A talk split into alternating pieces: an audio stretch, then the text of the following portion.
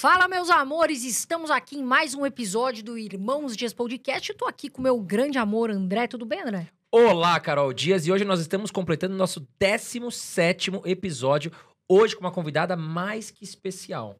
Vou te falar quem é, ela que tá aqui, ó, Renata Barreto. Queria agradecer que você aceitou o nosso convite. Eu te admiro muito como mulher. Acho a Renata uma mulher autêntica, fala, tem opiniões próprias na internet e fala muito sobre capitalismo, socialismo, que é algo, né, que as pessoas têm que entender. Renata, obrigada por ter aceitado o nosso convite. Obrigada a vocês pelo convite. É uma felicidade estar aqui. Ainda por cima encontrei a, a, a Ana Campanholo aqui sem querer, saindo. Eu não estava esperando, mas foi uma boa surpresa. Inclusive, ela tem curso na minha plataforma e eu nunca tinha conhecido ela pessoalmente, então ainda serviu para isso também. Que legal. Renata, você faz, você é economista há quantos anos? Você está no mercado financeiro há 12 anos, praticamente? Há 18, Há 18 anos, É, eu tô no mercado tempo, financeiro. Eu comecei com 18 anos, eu tenho 36, né? Vamos abrir, né, pro pessoal. É, ainda bem que tem Botox, viva o capitalismo. É, porque ah, eu comecei cedo no Citibank, e aí eu fui migrando, e aí faz sete anos que eu tenho empresas próprias. Vai fazer oito anos, na verdade, em abril é, do ano que vem. E eu tô formada, deixa eu pensar, nem- nunca fiz essa conta, Carol, meu Deus, acho que 14 anos. É, E você 12, tem al- 14 alguma anos. empresa ligada ao mercado financeiro, né? É, eu tenho a Faz Capital, sou sócia, que é um conglomerado de empresas de investimento. Então, a gente faz investimento no Brasil, investimento no exterior, tem a consultoria. E também sou fundadora e CEO da plataforma Cursology, que é uma plataforma de cursos que tem só um ano, mas a gente já tem perto de 40 mil alunos. E como que você. Isso que eu acho bacana. Eu, eu gosto de ver muito as mulheres falarem de economia. E eu acho que isso tinha que ser muito explorado, assim. Eu acho que tem muita, mu- muita mulher chegando nesse mercado. E é muito bacana.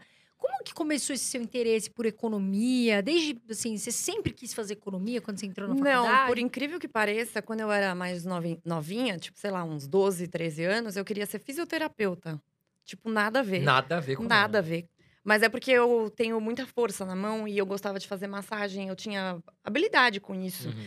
E, e aí eu pensava, ah, vai ver, eu tenho a ver com isso. Só que daí, conforme eu fui estudando na escola, história e tal, a história econômica me interessava muito e eu achava chique trabalhar em banco. A verdade é essa, gente.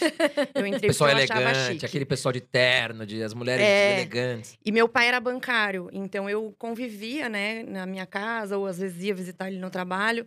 E eu achava muito chique as mulheres de pastas e falando de, de dinheiro e tal. Então eu não sabia muito o que me esperava, mas acabou que foi deu certo. Então eu acho que eu tive um pouco de sorte de escolher essa carreira, porque eu me dei bem nela logo de cara, assim. Legal, Renata. Agora, hoje nós vamos falar sobre capitalismo. Só que algumas pessoas não sabem o que é o capitalismo, né? Conta um pouquinho, Renata, o que é o capitalismo e como surgiu o capitalismo? Então, isso é uma- um assunto muito legal e que bom que, que hoje mais, mais pessoas, mais podcasts querem falar sobre esse assunto, porque capitalismo eu acho que é o conceito mais mal interpretado da história. Acham que é tudo capitalismo, menos o que ele de fato é. E o, da onde ele veio antes de explicar o que ele é? Ele veio é, depois da Revolução Industrial. Então, como é que era a nossa vida até 1800, mais ou menos, né? 1820. Era uma vida muito complexa, muito difícil, que você não tinha acesso a maior parte das coisas. Foram cinco séculos só de feudalismo. E o feudalismo era o senhor feudal, que dis- distribuía as terras, alguns para os cavaleiros, que faziam a proteção militar ali das terras, e os servos, que faziam a produção e entregavam a maior parte para ele. Só que como não tinha facilidades, tipo, não tinha uma máquina de colheita, não tinha ferramentas disponíveis, eles inventaram algumas coisas que melhorou um pouquinho o processo, otimizou um pouco o processo, mas não era suficiente para uma produção em massa. Então, a maior parte das pessoas, cerca de 95% da população mundial, estava numa miséria grande. E o que mudou isso foi o capitalismo depois da Revolução Industrial. O que, que é a Revolução Industrial? Produção em massa pela primeira vez. Então, as grandes fábricas nasceram dessa Revolução Industrial por causa da, da invenção da máquina a vapor. Então, foi a primeira vez que era possível distribuir as coisas de, de, de uma forma massificada. Então, se antes as pessoas ficavam morrendo de fome mesmo nos campos, como elas não tinham ferramentas, elas tiveram que fizeram isso de, de, de forma voluntária, né? Se conta muito a história de que, meu Deus, elas foram obrigadas a ir para as fábricas. Ninguém foi obrigado. Mas elas viam que tinha uma possibilidade de melhorar de vida nas cidades. Houve um êxodo enorme para as cidades e as pessoas começaram a trabalhar nas fábricas. E o Mises tem um livro que chama Seis Lições, não sei se vocês já leram esse livro. Não conheço. É um livro bem básico, bem pequenininho, dá para você ler assim num fim de semana. E ele é um- uma boa introdução para quem está querendo entender de economia de uma forma simples de entender, sabe? Sai sem economês, bem mastigado. E uma coisa que ele fala nesse livro que eu acho muito legal é que a primeira vez que o trabalhador se transformou em consumidor foi a partir da Revolução Industrial, porque até então o trabalhador ele entregava a produção para outra pessoa e ficava com muito pouco, porque não tinha excedente, a produção não tinha a produtividade era muito baixa. Depois da produção em massa, aí ele era o cara que produzia, mas que também comprava. Então ele conseguia ter acesso a roupas, a calçados e a concorrência, o estímulo à concorrência que isso causou, porque as pessoas queriam ganhar dinheiro, e essa é a natureza humana, ganhar dinheiro, que na verdade quer dizer melhorar de vida. Sim. Né? Dinheiro é melhorar de vida. Então, assim, é, todo mundo quer uma casa melhor, ou viajar mais, ter acesso a coisas melhores. Isso, inclusive, quem se diz comunista, tá? Ninguém é burro. Claro, Todo com mundo certeza. quer O que a melhorar gente de vê vida. de pessoa que fala que é comunista e, Viajando e tá pra indo pra Miami. Nova York. Mas ninguém quer ir pra Cuba. engraçado, né? Não é Ninguém verdade? quer ir pra Cuba. E isso é engraçado porque as pessoas falam, não, mas não tem nada a ver isso de, de eu viajar, porque eu quero que todo mundo viaje. E a pessoa não entende de lógica de mercado básica. Se ela entender de lógica de mercado e excluir bem o mimimi, ela vai conseguir entender que ela, na verdade, é capitalista e que não tem problema nenhum disso. Não, se ela quiser, se ela acha que todo mundo tem que viajar, faz o seguinte: paga uma viagem pra gente aqui, Maldivas, né? Alguma coisa assim. Não faz sentido. Agora, tem uma frase que fala assim, Renata: o capitalismo não gerou a pobreza, né? A, a- essa condição de diferença social, mas herdou. O que, que você tem pra falar sobre isso? Bom, primeiro que a condição natural do ser humano é a pobreza. A gente tem uma ideia de como a gente vive nos anos, é, no século XXI, né, 2021, que tudo que a gente tem hoje nasceu assim. A gente nasceu e estava assim e estava tudo pronto. Então, tudo que a gente tem acesso hoje, internet, Wi-Fi, ar-condicionado, luz elétrica, coisas básicas, até sistema de esgoto, eram coisas inexistentes quando a humanidade é, é, nasceu. Então, começou com o- a evolução do, do mundo, ela é extremamente lenta, demorou milhões de anos até aparecer o primeiro homem e depois mais alguns, vários anos, vários séculos até a gente começar a ter o que se chama de civilidade, de civilização. Então, o- o- inicialmente, as, a- os grupos, né, as tribos e tal, eles tinham, e até por isso que existe um, um papel diferenciado para homens e mulheres em termos evolutivos, porque a vida era tão difícil que não dava para o homem e a mulher fazer as mesmas coisas. A mulher ficava cuidando da, da casa, da prole, de- da, da- da reprodução dos filhos e depois da continuação, da continuação da espécie, e o homem, como tem mais força física, ia para a parte de é, caçar, é, proteger a sua, a, sua, a sua cabana, a sua caverna, coisas assim. E algumas civilizações, tipo as vikings, por exemplo, as mulheres participavam ativamente das guerras. Mas aí depende da, da civilização. Mas o ponto é que era muito difícil a vida. E a pobreza é a condição natural do ser humano. É que hoje a gente não vê mais assim porque a gente tem muito mais facilidade. Eu até falo que o capitalismo tem um único defeito, que é deixar as pessoas com muito tempo livre. Como você não tem que caçar a sua própria comida, aí você preocupa- você se preocupa em linguagem neutra, por exemplo. Isso é uma preocupação para você aí que acha que é tudo é coisa de burguês. Se você pergunta, pensa em, em linguagem neutra, tem preocupação mais burguesa do que linguagem neutra. Você não precisa mais é, se preocupar com caçar, se preocupar com proteger, de, de ter uma intempérie climática, etc. E aí, o, o ponto é, a pobreza, ela é uma, uma condição inerente do ser humano. E o que, que aconteceu? Como o ser humano é o único animal que tem a capacidade de é, ganhar conhecimento e gerar tecnologia, porque a gente tem a necessidade natural de melhorar. Então, eu estou fazendo um processo aqui mecânico. Poxa, qual o jeito que eu posso melhorar isso e aumentar minha produtividade? Ou para eu ter mais tempo livre, ou para eu conseguir mais produção daquele alimento. E dessa forma, o homem foi se desenvolvendo e criando tecnologias até o momento em 1800. Então, demorou mil, até o ano 1800 para ter um bilhão de pessoas no mundo.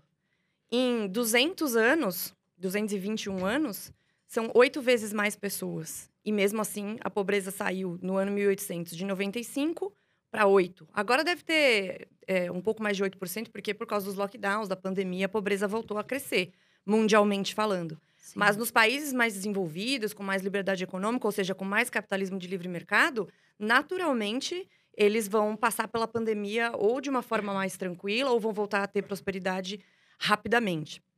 Então, basicamente, o capitalismo é sobre isso: é sobre produção em massa e concorrência que vai gerar essa cooperação entre as pessoas. Uma coisa interessante é que a gente coopera com pessoas que a gente não conhece, que a gente talvez não goste, que talvez a gente não tenha nenhuma afinidade de religiões diferentes, de regiões diferentes. tudo que a gente tem aqui, se a gente olhar o estúdio, tudo que foi produzido aqui, foi produzido por milhões de pessoas em diversos processos que chegaram no, no produto ao consumidor final. Mas tem muita coisa antes do produto final, que é o microfone aqui. Tem, eu não sei se isso aqui é alumínio, mas vamos supor alumínio, o metal, a borracha. Todo o processo de produção, ele é feito de cooperação. E o capitalismo é sobre isso, sobre cooperação. Renata, e muitos críticos do modelo atual que nós temos, né, o capitalismo que nós temos hoje, eles falam que as riquezas elas são finitas, né? E o que, que você acha sobre isso? Porque eles falam que o capitalismo no futuro, do jeito que nós temos hoje, ele vai morrer. A gente não vai ter mais isso. O que, que você acha sobre isso? É, bom, primeiro eu vou falar que eu não acho, eu sei. É uma, uma, uma diferença grande, assim, porque tem coisas que são opiniões e tem coisas que são fatos. Qual é o fato? Que economia não é jogo de soma zero. Riqueza se cria.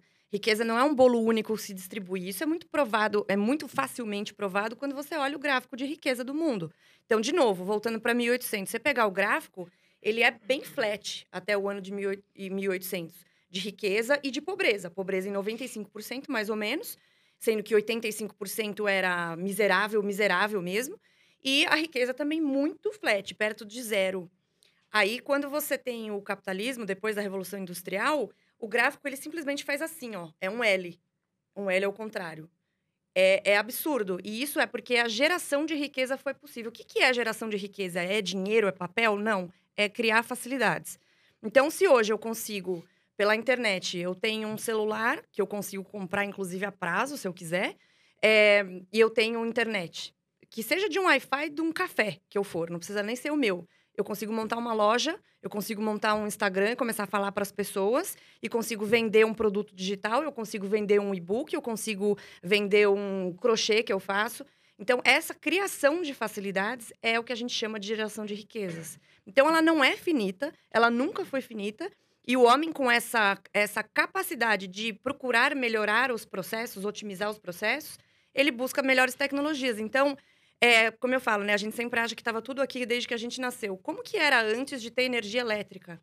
Era principalmente movido a óleo de baleia. Como que hoje se preserva muito mais baleias do que há 200 anos atrás? Porque inventaram energia elétrica e começaram a usar o petróleo. Ah, mas o petróleo ele não é para sempre, né?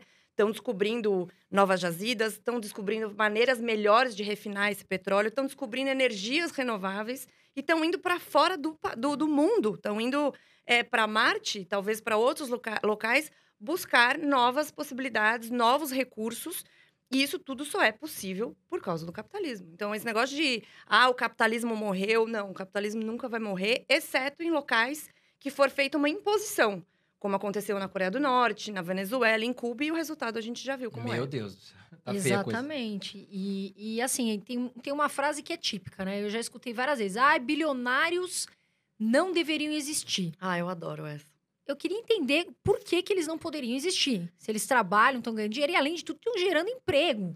Não né? só isso, eles são grandes geradores de facilidades. Tudo que a gente usa hoje provavelmente passou pela mão de um bilionário. Então, o, o cara que. O Jeff Bezos, né? Que falam muito dele agora e tal. Ele ficou nove anos tendo prejuízo na Amazon. Para quem que quem consegue fazer isso? Quem é a pessoa que acredita numa ideia investe, busca maneiras de investir ou trazer pessoas de fora para investir, ter nove anos de prejuízo, prejuízos milionários. O primeiro lucro dele foi no, no décimo ano, que foi, se não me engano, 30 milhões de dólares. E ele é um bilionário por quê? Porque ele é um visionário. Então, ele foi o grande responsável pela distribuição muito mais, muito mais não é gratuita, né? É mais facilitada e mais barata de livros, que foi o que começou. A Amazon era isso era de distribuição de livros, então ele conseguia comprar livros e você comprava. Era muito mais difícil antes, né? Você tinha que ir num sebo para achar um livro muito raro. Aqui no Brasil, você não ia encontrar livros em inglês, em francês, em japonês. E hoje ele consegue, isso só falando da parte de livros, hoje ele é muito mais do que isso. É, e por isso que eu falo que o capitalismo é sobre a concorrência, a produção em massa e a redução dos preços e das facilidades. Então, se você hoje consegue comprar um livro que chega rápido na tua casa e mais barato, é por causa do bilionário lá que o pessoal fica falando mal. Aí você usa a Amazon para comprar tudo ou para ser uma loja na Amazon e vender algo que você produz. E todas as facilidades que ele tem, eu na, na, na Cursology, por exemplo, eu uso a AWS, que é a, o, o serviço de nuvem deles, né? Então, aí criaram a, A, a SpaceX, não, a SpaceX é do, do Elon Do Musk. Elon Musk, né? A dele chama é, Blue Virgin. E, e ele que tá um dos pioneiros, junto com o Elon Musk e o, o cara da Virgin lá, o, o Richard Branson, é, na corrida espacial. Ah, nossa, bilionários estão passeando na Lua enquanto as pessoas morrem de fome, mas são coisas que não são relacionadas.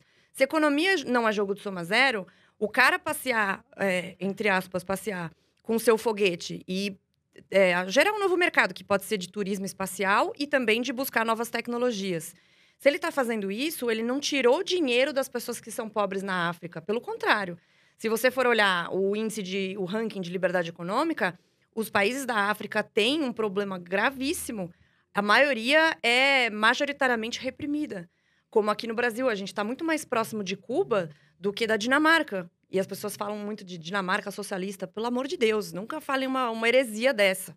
Porque a, Dinamarca tem muito mais liberdade econômica, tem muito mais facilidades para empreender e de fazer negócios do que o Brasil. Então, esse negócio dos bilionários, eu acho que é uma. A esquerda ela tem uma, uma forma muito.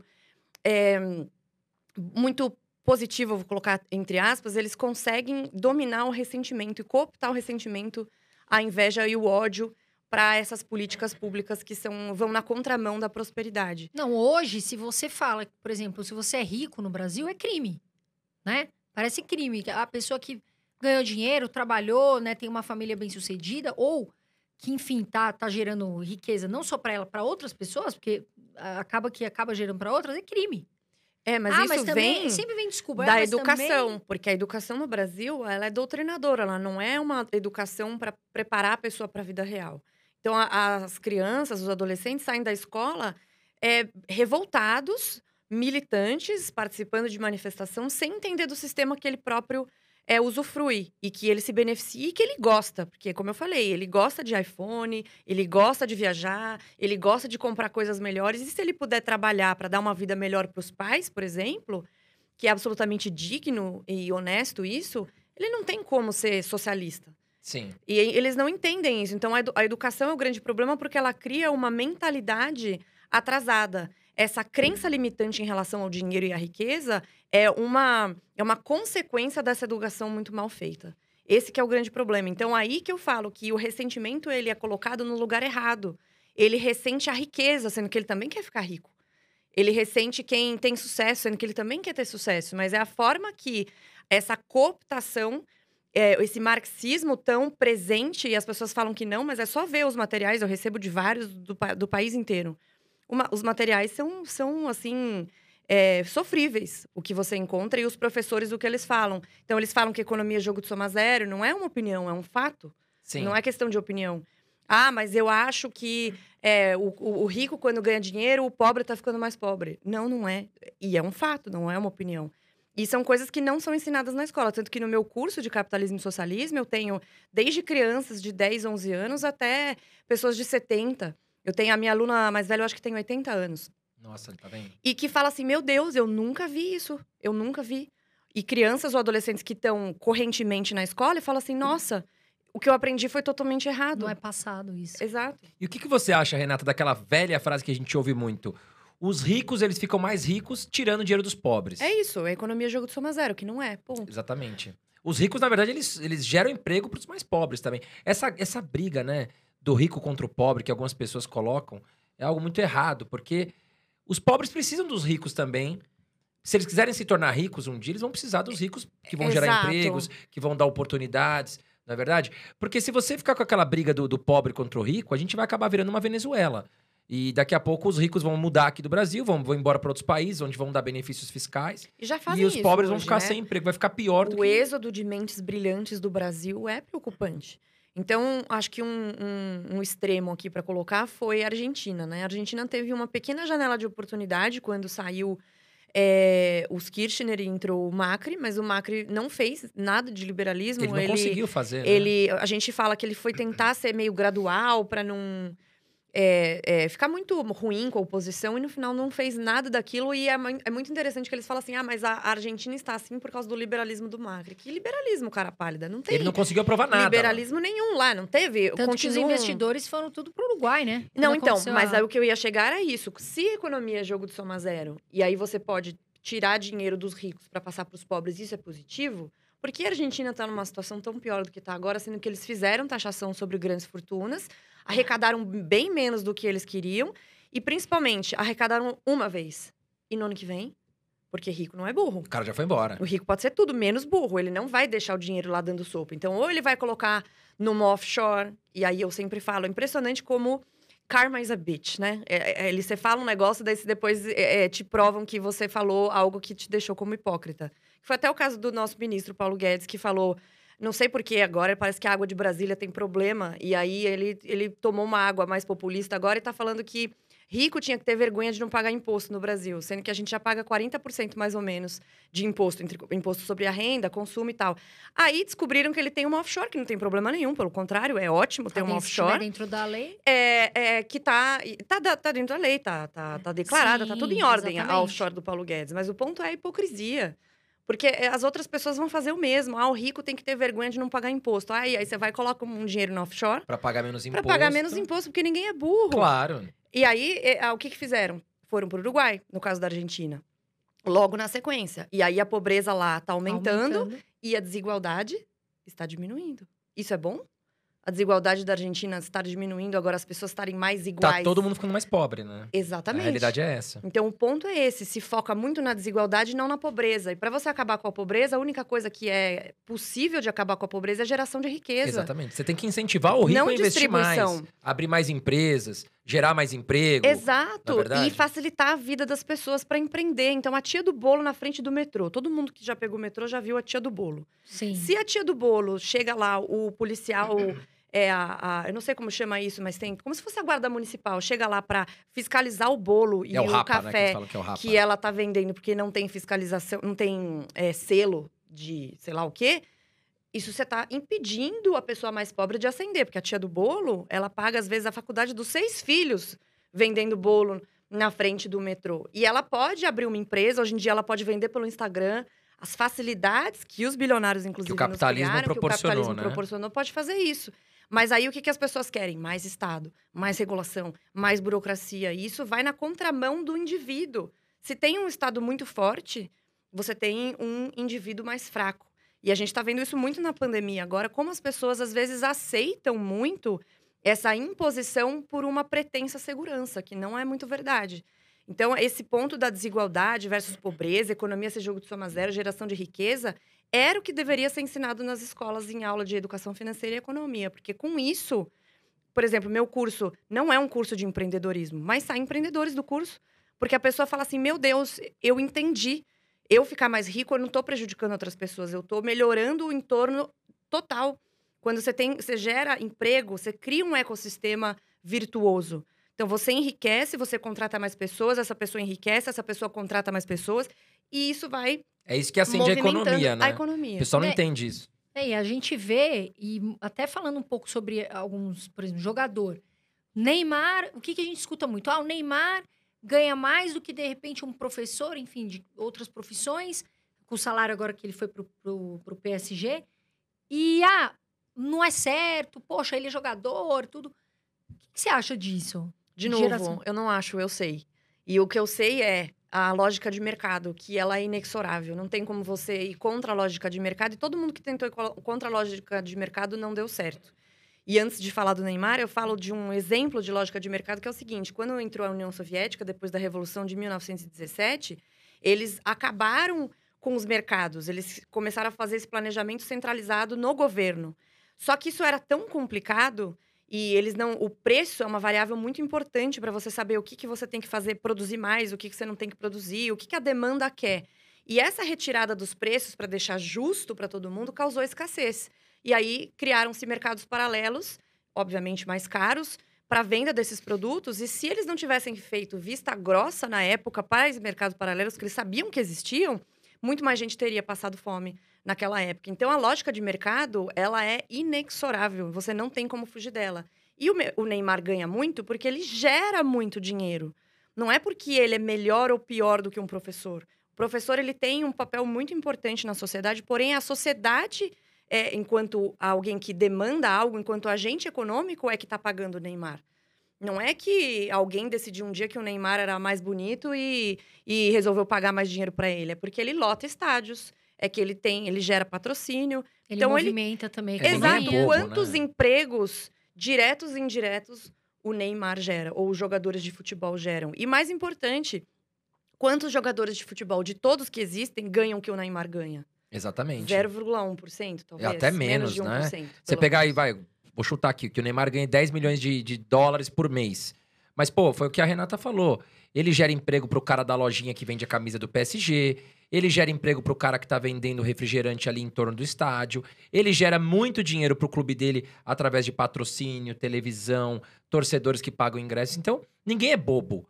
O PSG ganha, ganha 10 vezes mais em cima do Neymar, né? Então, O PSG e os patrocinadores, E os né? Patrocinadores. propaganda. exatamente. Então, o cara conquistou isso, mas ele gera muita riqueza. É, em torno mérito, dele, né? né? Esse é o ponto. Não é que o professor não seja importante, como se o salário definisse importância. Mas a lógica de mercado, a mesma coisa vale para profissões. Tem uma discussão muito de ah, homem ganha mais que mulher e tal. Tá bom, mas na média.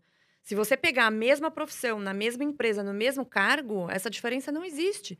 E se existir, ela é praticamente mínima, a diferença não explicada por produtividade. E os, as pesquisas mesmo mostram isso. Então, como, de novo, voltando para a questão evolutiva, o homem e a mulher tinham papéis muito diferentes no começo da humanidade por uma necessidade, isso só foi mudado por causa do capitalismo. Então, o emancipador, o grande emancipador da mulher, não foi o feminismo, foi o capitalismo. Por quê? Porque a mulher começou a ser independente financeiramente e tomar decisões. E isso só foi possível porque ela não ficava mais com o trabalho de casa, foram desenvolvidos eletrodomésticos, facilidades do dia a dia, que ela podia falar assim: não, tudo bem, então agora eu tenho tempo li- livre, eu posso ir trabalhar numa fábrica, eu posso trabalhar em outros locais. Então, essa diferença, esse gap da média de salários também diminuiu. Antes, a mulher ganhava, era, era mais ou menos a diferença no começo, era tipo: o homem ganhava é, mil, a mulher ganhava 20. Agora, essa diferença, na média, é de é, 15% nos Estados Unidos, aqui no Brasil, mais ou menos uns 20 e poucos por cento. Então, essa diferença no gap diminuiu porque as mulheres também passaram a se interessar por profissões majoritariamente ocupadas por homens. E isso não foi uma imposição, foi uma coisa natural. Eu mesmo trabalho no mercado majoritariamente masculino, ninguém me disse, vai lá, faça pelas mulheres. Não, eu, eu, eu entendi que aquilo era legal, eu gostei da profissão, me dei bem na, na profissão e eu entreguei resultado. Não era porque eu era mulher, não é porque eu era isso ou era aquilo, foi porque a Entregou produtividade resultados. aconteceu. E aí tem muito isso, essa, essa, essa chatice agora no mercado financeiro de tem que ter cota para mulher, ter mais mulheres no mercado financeiro, porque o mercado financeiro é muito hostil para mulher. Por que ninguém está preocupado com cota de homem em psicologia? Sim. Porque tem 90% de mulheres. Em nutrição, em Isso falar, né? enfermagem, nutrição. Todas essas profissões. A- Eu participei agora ah, recentemente de uma palestra numa empresa de veterinária e eles falaram que era mais homens e isso mudou nos últimos anos. Hoje em dia é majoritariamente feminino. E foi alguém que colocou cota? Não. Não. E Foi sabe, natural. Renata, eu, eu vejo uma coisa. As pessoas, às vezes, elas reclamam muito. E a gente tá falando aqui sobre produtividade e gerar valor. Nós aqui somos empresários, nós três aqui, Renata, André e Carol. E tem uma história até que é conhecida, até li em um livro, é, de, um, de uma- um cara, né? Um, sei lá, tinha um João. E aí o Caio foi, foi promovido na empresa e o Caio chegou recentemente na empresa. E aí o João, que já trabalhava lá há 10 anos, ele falava, pô, o Caio foi promovido, acabou de chegar há pouco tempo, né? E foi lá reclamar com o chefe. Aí o chefe falou: não, legal. Amanhã vai ter um café da manhã aqui na empresa, não sei se você já viu essa história. Amanhã vai ter um café da manhã. E a- aqui na nossa empresa a gente consome muito morango. Então, é, João, vai lá na, na barraquinha ali da esquina que tá vendendo morango e vê quanto que tá o morango pra mim. Aí o João voltou, né, pro chefe e falou assim: olha, a caixa de morango tá 10 reais. Ah, legal, João. Então, vai lá agora e pergunta se eu comprar a, a barraquinha inteira dele de morango, quanto que ele faz pra mim. Aí o João foi lá, mas foi puto, né? Falou, pô, não me respondeu porque eu vim questionar ele aqui, porque por que o Caio foi promovido e eu não, e eu tô aqui há muito mais tempo. Aí ele voltou e falou assim pro chefe dele: Olha, se vender tudo, ele te faz a caixa a 8 reais. Tá bom, João, legal. É, aí che- chamou a secretária e falou assim: Olha, chama o Caio até a minha sala, por favor. Caio, ao menos vamos ter um café da manhã. Por favor, vá até a barraquinha da esquina e pergunta quanto que tá saindo o morango. O Caio foi até a esquina, quando voltou, falou assim: Olha, chefe, é o seguinte. A caixa de morango ele faz a 10 reais. Mas se o senhor comprar todas as caixas aqui, porque a gente vai consumir bastante, ele faz para você a 8. Só que eu dei uma chorada e falei que a gente consome muito aqui, tal, tal, tal, toda semana a gente está consumindo. Ele falou que vai fazer pro senhor às sete e ainda trouxe aqui uma caixa pro senhor degustar e ver se você gosta do morango. Então, olha a diferença do Caio, que tudo bem, chegou recentemente, mas olha como ele gerou mais valor para a empresa do que o João que se apegou a fazer o básico. Então, eu vejo muito isso também, é, não vou falar só nos brasileiros, mas nas pessoas que reclamam muito, né, sobre... Ah, porque... Quantas é, pessoas sou você ouve que fala, eu odeio segunda-feira? Nossa, hum, a maioria E da- eu já das fui essa pessoas. pessoa. Eu também já eu fui. já fui essa pessoa quando eu trabalhava de CLT, é, no- no- nos bancos, etc. Eu já fui essa pessoa. Porque eu E já você fui não vai ser produtivo, com jovem. certeza. É aquele E o horário jovem do. Fantástico. É o horário do Fantástico. O pessoal já fica, ai meu Deus, amanhã eu tenho que trabalhar. É, ai, mas meu por Deus." quê? Porque não faz aquilo que gosta e também não vê. E eu entendo, às vezes, que você tá num emprego que você não gosta muito, mas você precisa pagar as contas. Isso acontece. Eu, eu passei isso boa parte da minha vida. O ponto é, você precisa passar por isso para aprender, para consumir é, esse conhecimento que você tem, fazer networking e, de repente, alçar caminhos melhores. Faz parte. Todo mundo tem que passar por isso. Então, todo mundo vê o sucesso de hoje, né? De vocês, o meu e tal. Mas e tudo que você passou? São Nossa, 18 ninguém anos de mercado financeiro. 18. Eu comecei a trabalhar, na verdade, com 15. Eu fazia bicos depois da escola. Então, eu participava de feira de turismo, era recepcionista de evento, entregava panfleto. É, fui trabalhar, sabe aquelas meninas que ficam fazendo ginástica é, no programa do programa da Claudete Troiano É. atrás, Sim. assim, aqueles programas da tarde? Sei. É, eu, eu tava numa agência, me chamavam, ficava fazendo isso. Como fazer exercício com água? Aí eu fazia com a coisinha da água. Eu fa- fazia de tudo. E aí comecei a trabalhar com 18 anos. Aí peguei ônibus, peguei metrô, é, me sacrifiquei, tive períodos de, difi- de dificuldades e tal. Nunca passei uma necessidade absurda nem nada. Era de, de, de família de classe média. Mas meu pai quebrou em 98 e eu sabia, bom, eu não tenho opção. Eu Mas tenho, com ou eu vou, ou eu certeza- vou trabalhar. Eu acho que você já deve ter ouvido falar isso. O pessoal olha a Renata, bonita, inteligente. Ah, mas veio de família rica. É, herdeira. Não vê o que é Direto herdeira. eu escuto Não isso. vê o que Sou conquistou, herdeira, o que sou. passou pra chegar ali. Teve que fazer, teve que gerar muita produtividade, que é isso que a gente tava falando, pra chegar onde chegou. Claro, teve momentos que você mesmo falou que não gostava, chegava domingo e falava, ai, que saco. Provavelmente você não produzia, não recebia o que você recebe hoje, até você se encontrar, Sim. conseguir gerar valor, e é isso que E as pessoas também têm que entender, entender. essa lógica, né? Porque a gente sempre quer ganhar, mas a gente não Exatamente. entende o que a gente tem que A dar. gente tem que gerar a valor para a empresa para receber em troca uma promoção, Exato. um salário e melhor. sem contar que a CLT é um dos motivos pelos quais a produtividade do trabalhador brasileiro é tão pequena em rela- em relação ao, ao- ao- ao trabalhador americano. O último estudo que tem é de 25%. A gente tem 25% só da produtividade de um trabalhador americano, e não é porque o brasileiro é incapaz. É porque você tem CLT, você tem baixa educação, você tem baixa tecnologia, baixo acesso à infraestrutura.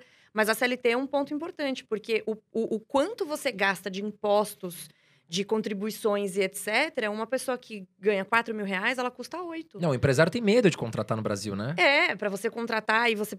Processo trabalhista, que o nosso STF acabou de fazer, inclusive, a, a reversão. Nem sei se já está correto isso, mas eles estavam fazendo a reversão do, do fato das pessoas que forem fazer o processo ter que pagar incumbência se elas não ganharem a- o, o- processo, que, que era um, um desestimulante para quem realmente só queria fazer aquilo para se dar bem, né? Para levar vantagem. Então, isso também acaba atuando. A economia, ela influencia na cultura.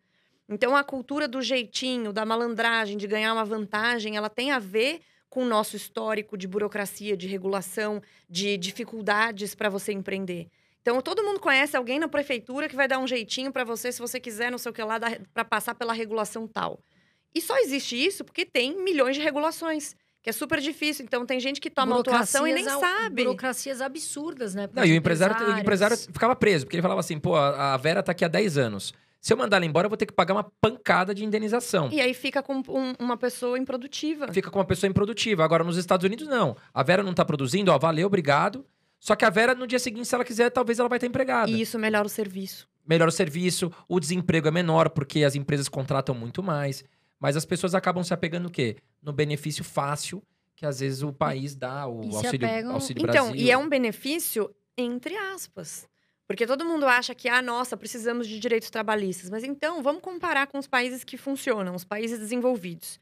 Inclusive os países nórdicos, que o pessoal adora falar que tem socialismo nórdico, e pelo amor de Deus, isso aí é um, um completo absurdo.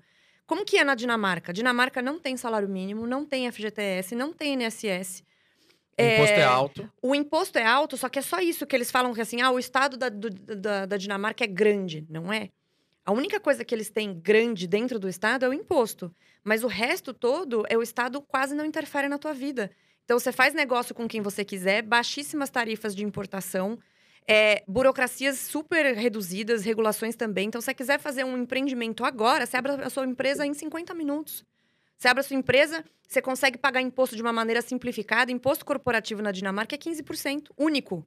Não tem essa palhaçada de ICMS, você vai vender para outro estado, o ICMS é diferente, daí o ISS não sei o que lá, aí é o PIS, é o CONFINS, é não sei o que lá. E aí você fica muitas vezes fora da lei, porque você não sabe, a complexidade tributária é enorme. Então, como todo mundo quer ser a Dinamarca, tudo bem que é chamado socialismo a Dinamarca, beleza, então copia tudo igual.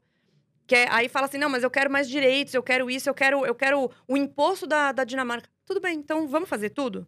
Tirar a CLT, é, flexibilizar tudo, reforma administrativa, tirar privilégios dos políticos, do alto escalão do funcionalismo público, reduzir, reduzir, reduzir o Estado, e aí todo mundo tem possibilidade de empreender? Mas não querem, né? Querem só uma, uma coisa. Não, na verdade, o que a gente vê assim. é- Essa, primeiro que as pessoas confundem muito comunismo com socialismo. Isso acontece muito. E é uma guerra, né? Você às vezes fala de Mas o que, que é o comunismo? né? Ah, o pessoal fala, por exemplo, socialismo, né? Vem a ideia é, do Karl Marx, né? De, de, de dividir as coisas, aí falam, cada um fala uma coisa, né? Ah, e o comunismo, o pessoal não sabe. Então, mas vamos lá. O que, que é Né? comunismo e o que, que é socialismo? É simples. Você não sabe, tá com dúvida? Compra um livrinho pequenininho que chama Manifesto do Partido Comunista, escrito por Engels e Marx. Que é a primeira manifestação deles em relação a essa doutrina. Porque antes existia o socialismo que eles chamavam de socialismo utópico, e o Marx disse que inventou o socialismo científico. Que de científico não tem nada, mas ele chamava assim. Exatamente. O Manifesto do Partido Comunista fala: o comunismo é o último estágio do socialismo. Então, o socialismo ele é necessário para chegar ao comunismo. Só que você nem precisa chegar definitivamente no comunismo, que seria a extirpação do Estado burguês, para dar errado. Já dá errado antes. E aí todo mundo fala assim: não, mas na verdade é que o comunismo nunca existiu, ele, não, ele foi deturpado. Mas não foi. Porque o socialismo, que tem ali algumas regras, imposto, aumentar muito o imposto, perder o direito à, à herança, acabar com a propriedade privada. É, todas as coisas que estão ali fazem parte da doutrina socialista. E a doutrina socialista, nesse livro, ela, ela é imposta por meio da, da ditadura do proletariado. E aí chegaria no comunismo ao final. E ele nem explica direito, nem ali, nem no Capital, como que ele extirparia o Estado sem... maximizando o Estado. E aí alguns filósofos, alguns estudiosos dizem que, na verdade, o que ele queria era somente tirar do poder as pessoas que ele considerava como burguês. Né? É basicamente isso. Mas o, o cara que escreveu com ele o Manifesto do Partido Comunista era super burguês, era filho de um industrial é, têxtil. É o que a gente falou, né? De comunista que fala e de repente você vê ele viajando para tal lugar. Eu lembro que a Juliana Paz, ela falou sobre delírios comunistas, e até eu quero que você comente aqui, porque você foi lá, né? Ela falou: se acontecer esses delírios comunistas aqui no Brasil, vai ser uma loucura, tudo. E ela se expressou. E ela foi altamente criticada. E eu lembro que você se posicionou e defendeu essas. E a, a Juliana, a Juliana é minha aluna, inclusive. Ela fez meu curso, a última. Eu não sei se ela concluiu, porque a Juliana trabalha muito, né? Faz muita gravação e tal, tá sempre na loucura lá, mas ela ela estava assistindo algumas aulas, até conversei com ela um pouco sobre isso. E ela foi atacada também de novo quando eu fiz um post sobre Cuba. E aí ela falou: Nossa, o Twitter, lembra quando teve a manifestação em Cuba e tal? Sim. Aí ela falou: o Twitter tá quieto hoje. E aí também foi um. Ela fez uma, publica- uma publicação, um comentário na minha publicação e também é, deu aquele balaio todo. Só que o problema é o seguinte: as pessoas não as pessoas que defendem isso, na maior parte das vezes, nem sabem o que elas defendem. Elas não sabem o que é capitalismo e muito menos o que é socialismo e comunismo. Acha que socialismo é defender os mais pobres. Não é? Socialismo não é defender os mais pobres. Socialismo é a divisão igualitária do, do, do- das coisas, mas que acaba deixando o governante e seus amigos muito ricos. Aconteceu isso em todos os lugares que isso foi implementado: Cuba, Venezuela, Coreia do Norte. Tem um documentário na Netflix que chama Como se tornar um tirano. Que é muito ah, bom. eu assisti, muito bom. Muito bom. E você viu as similaridades dos regimes Sim, totalitários? E todos eles têm uma característica igual. Aí fala assim: ah, mas é que esse é de direita e esse é de esquerda. Independe. O problema é o coletivismo. O problema é esse. Até o nazismo tinha essa característica de falar mal de pessoas ricas, que no caso eram judeus. Então, eles, se, eles, se eles absorveram essa maneira de gerar ressentimento nas pessoas. Obviamente que tinha uma questão étnica ali, mas por causa da riqueza. E ele colocou a culpa na perda da, da Primeira Guerra Mundial pela Alemanha nos judeus. Então, ele direcionou esse, esse, esse ressentimento para os judeus e conseguiu fazer aquilo que ele fez. E a população acreditou E a naquele população líder, né? acreditou e achou legal. Então, assim, o que tiranos conseguem fazer com a cabeça das pessoas é uma loucura. Mas se compara o nazismo com o comunismo de Stalin, ou com o que aconteceu é, na, na, na China, com Mao Tse-tung, ou o que aconteceu lá no- nos tiranos, ele fala do Gaddafi na Líbia, ele fala do Saddam Hussein no Iraque. É tudo parecido. E eles estatizam tudo, colocam tudo na mão do governo, cria-se facilidades e privilégios para aqueles que estão perto do governo.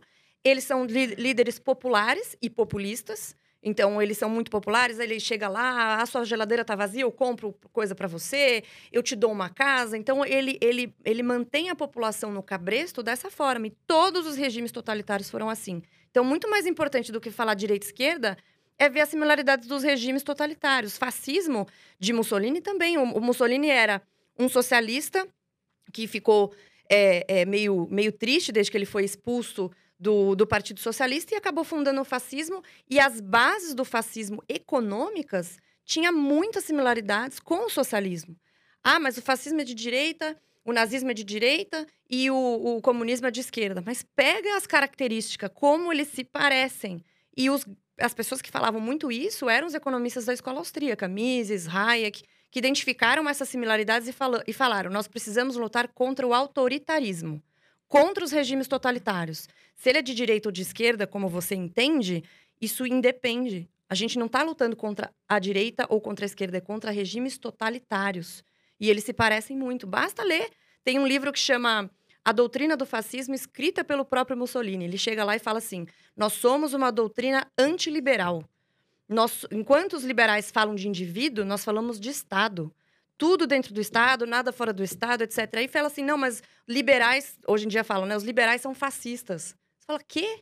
Da onde que vocês tiraram isso? Eu até queria te perguntar uma coisa que eu escuto muito. Ah, o Bolsonaro é fascista. Cara, Que o que Bolsonaro pode ser fala? muita coisa, mas não é fascista. E eu acho isso um desrespeito a, até a, a tragédia que aconteceu na Itália dos anos 30. É, uma, é um desrespeito também para as vítimas do fascismo, para as vítimas do, do nazismo. Quando você banaliza alguma coisa, se todo mundo é nazista, ninguém é nazista. Se todo mundo é fascista, ninguém é fascista. Fascismo é um negócio muito específico e pontual. Bolsonaro tem diversos erros.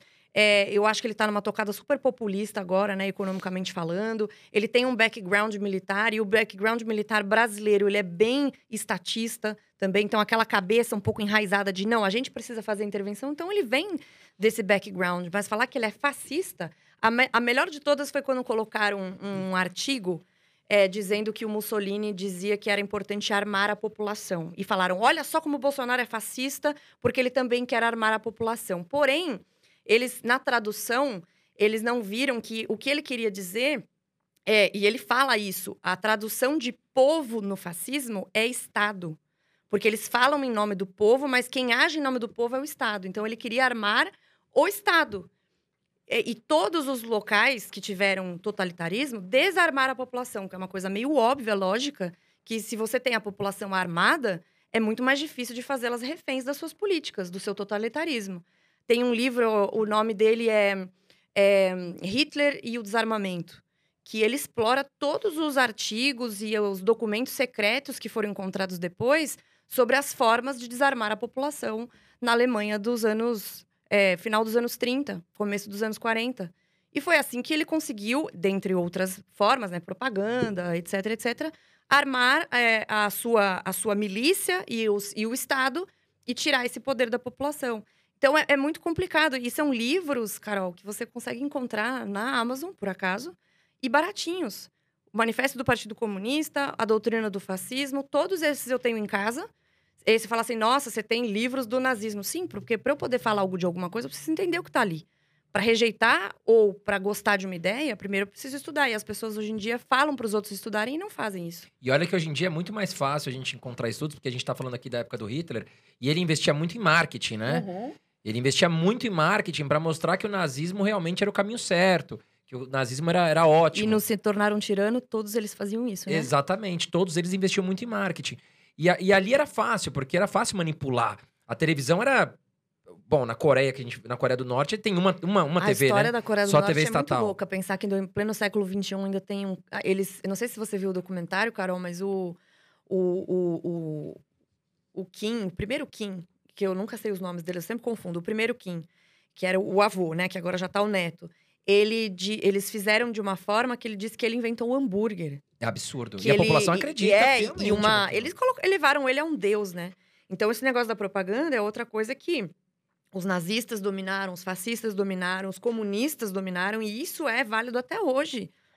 A propaganda socialista comunista, ela é muito sedutora. Muito. Ela é muito, ela te envolve muito nessa coisa da igualdade, né? E aí tem uma frase do Karl Popper que eu acho que é muito boa, que é a tentativa de fazer o, o, o céu na terra fez o inferno, trouxe o inferno, que é essa coisa de tem que ser todo mundo igual, ninguém é igual, vocês são irmãos, você tem personalidades diferentes, criados pelos mesmos pais, na mesma situação, com mesmo, os mesmos recursos, o mesmo, a mesma tradição, e tem personalidades diferentes. Um tem uma habilidade, o outro tem outra.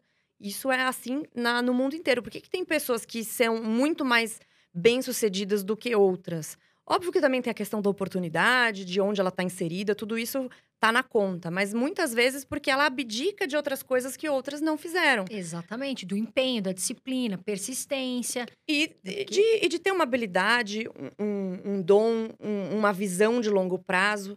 Então, o que o Elon Musk conseguiu construir, por exemplo, goste ou não do Elon Musk, ele é um cara que teve uma Nossa. visão de longo prazo muito diferente. Ele conseguiu fazer um carro elétrico que dá um pau numa Ferrari. Inclusive, o valor de mercado da Tesla hoje, saiu até hoje, notícia, é um trilhão de dólares, né? Então, aí eu volto a dizer, você estava perguntando dos bilionários. Ah, porque precisamos distribuir o dinheiro dos bilionários agora com a, a subida das ações da Amazon e da, da, da Tesla.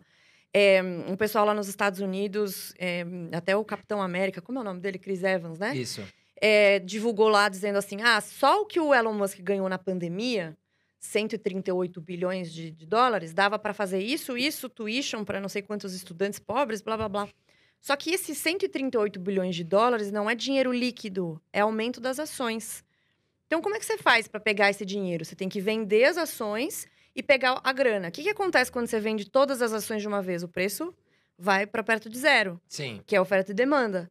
Mesmo que você conseguisse pegar todo o dinheiro dos bilionários sem desvalorizar esse patrimônio, isso é impossível, mas mesmo que fosse possível, o valor total que dá dos bilionários, dos grandes bilionários que estão principalmente nos Estados Unidos, daria para pagar um ano de endividamento do governo americano. Então, Será que daria certo?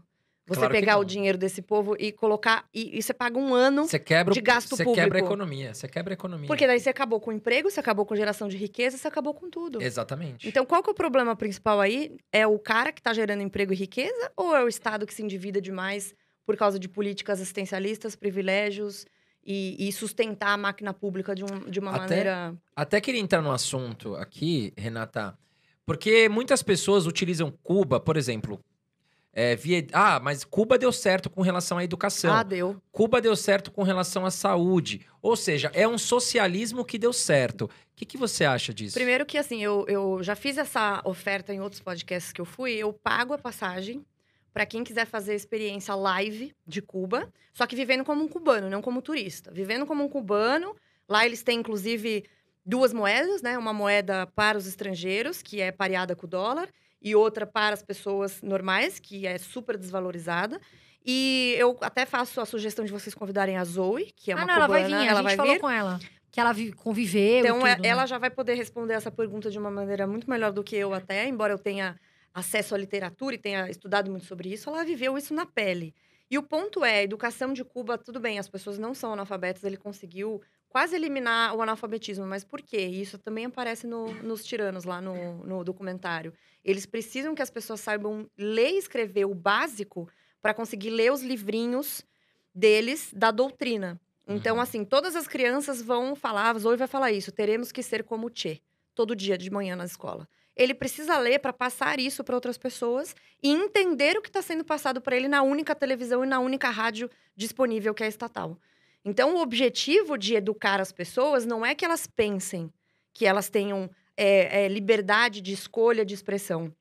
É para elas serem mais um militante e manter o regime vivo. Ah, mas a saúde de Cuba é boa. Gente, a, a Zoe coloca cada, cada foto, desculpa, no, no Instagram dela, que você fala, como que alguém pode falar que a saúde lá é boa? É, não tem remédio, tem muito médico. Mas porque o governo enxergou que era bom ter médico para poder exportar esses médicos e ter dinheiro. Porque um dos grandes... É, um dos grandes das grandes fontes de recursos de Cuba é a exportação dos médicos. Que aconteceu aqui no Brasil, né? É, na época nos do mais PT. né? médicos. Aí, assim, eles ganhavam 30% e a ditadura cubana, 70%, fazendo as pessoas serem médicos. Mas aí é médico numa escola cubana, sem acesso à tecnologia, sem aparelhos, sem remédios. Ah, tem muito médico, mas não tem aspirina. Exatamente. Não tem anestesia. Como é que O- faz? o- o- a estrutura do hospital é suja. Você não tem como limpar. E aí também entra na questão do meio ambiente, né? Como proteger o meio ambiente dentro do socialismo? Qual é a preocupação primordial dessas pessoas lá? Alimentação e sobreviver. Como que ela vai preocupar se está jogando lixo no lugar certo, se tem é, sistema de esgoto, se não tá, se tá sujando o mar, se tá sujando o afluente? Essa preocupação, ela é, ela é do século XXI, depois da prosperidade. As pessoas em Cuba e Venezuela, pega a Venezuela, um dos países mais ricos do começo do século, no outro, do outro século, da América Latina, com reservas de petróleo, etc. O que, que aconteceu com a Venezuela? Você acha que as pessoas na Venezuela têm como se preocupar se elas estão reciclando? Estão dividindo entre plástico e tal? Então, assim, tudo isso é para dizer que, entendendo como o sistema funciona, não tem como você ser a favor de, de coletivização, de... E o problema também, uma coisa importante, é que a gente não é contra a redistribuição nos liberais de riqueza. É possível você fazer programas assistencialistas para tirar as pessoas de uma situação de, de miserável, de vulnerabilidade.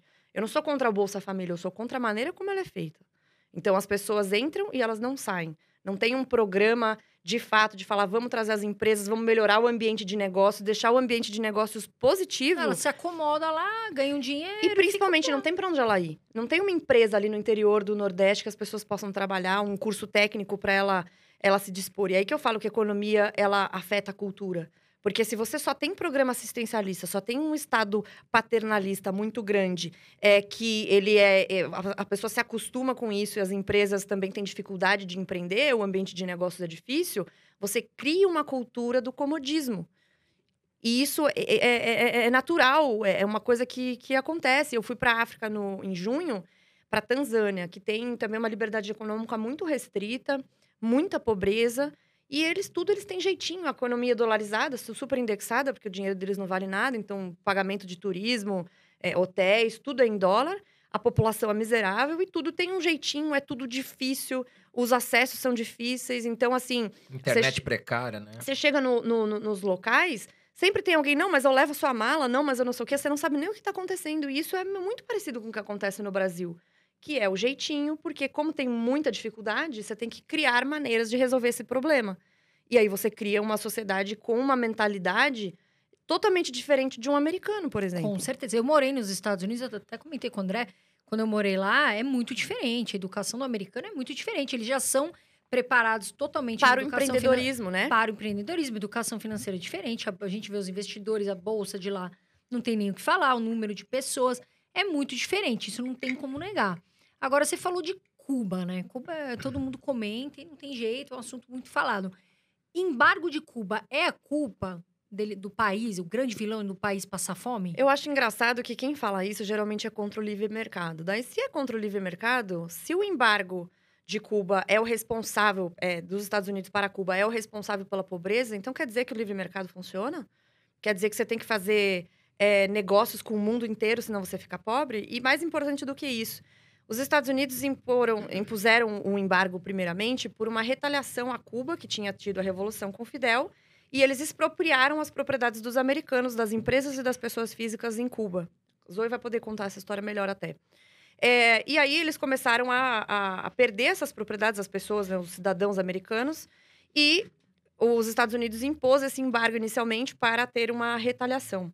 Só que conforme as coisas foram acontecendo, os Estados Unidos hoje são o maior é, parceiro comercial de alimentos de Cuba. Só que eles impõem uma restrição de que eles têm que fazer o pagamento à vista, mas porque Cuba é caloteira, obviamente. Que diga o Brasil, hein? É, o Brasil, inclusive, Na sabe época do bem. PT, a gente emprestou bastante dinheiro pra eles, não recebeu até hoje. E não vai receber, né? E não vai receber. Não vai receber. Aí o povo falou: não, mas o Porto de Muriel é estratégico. Estratégico pro Fidel, né? Só se for.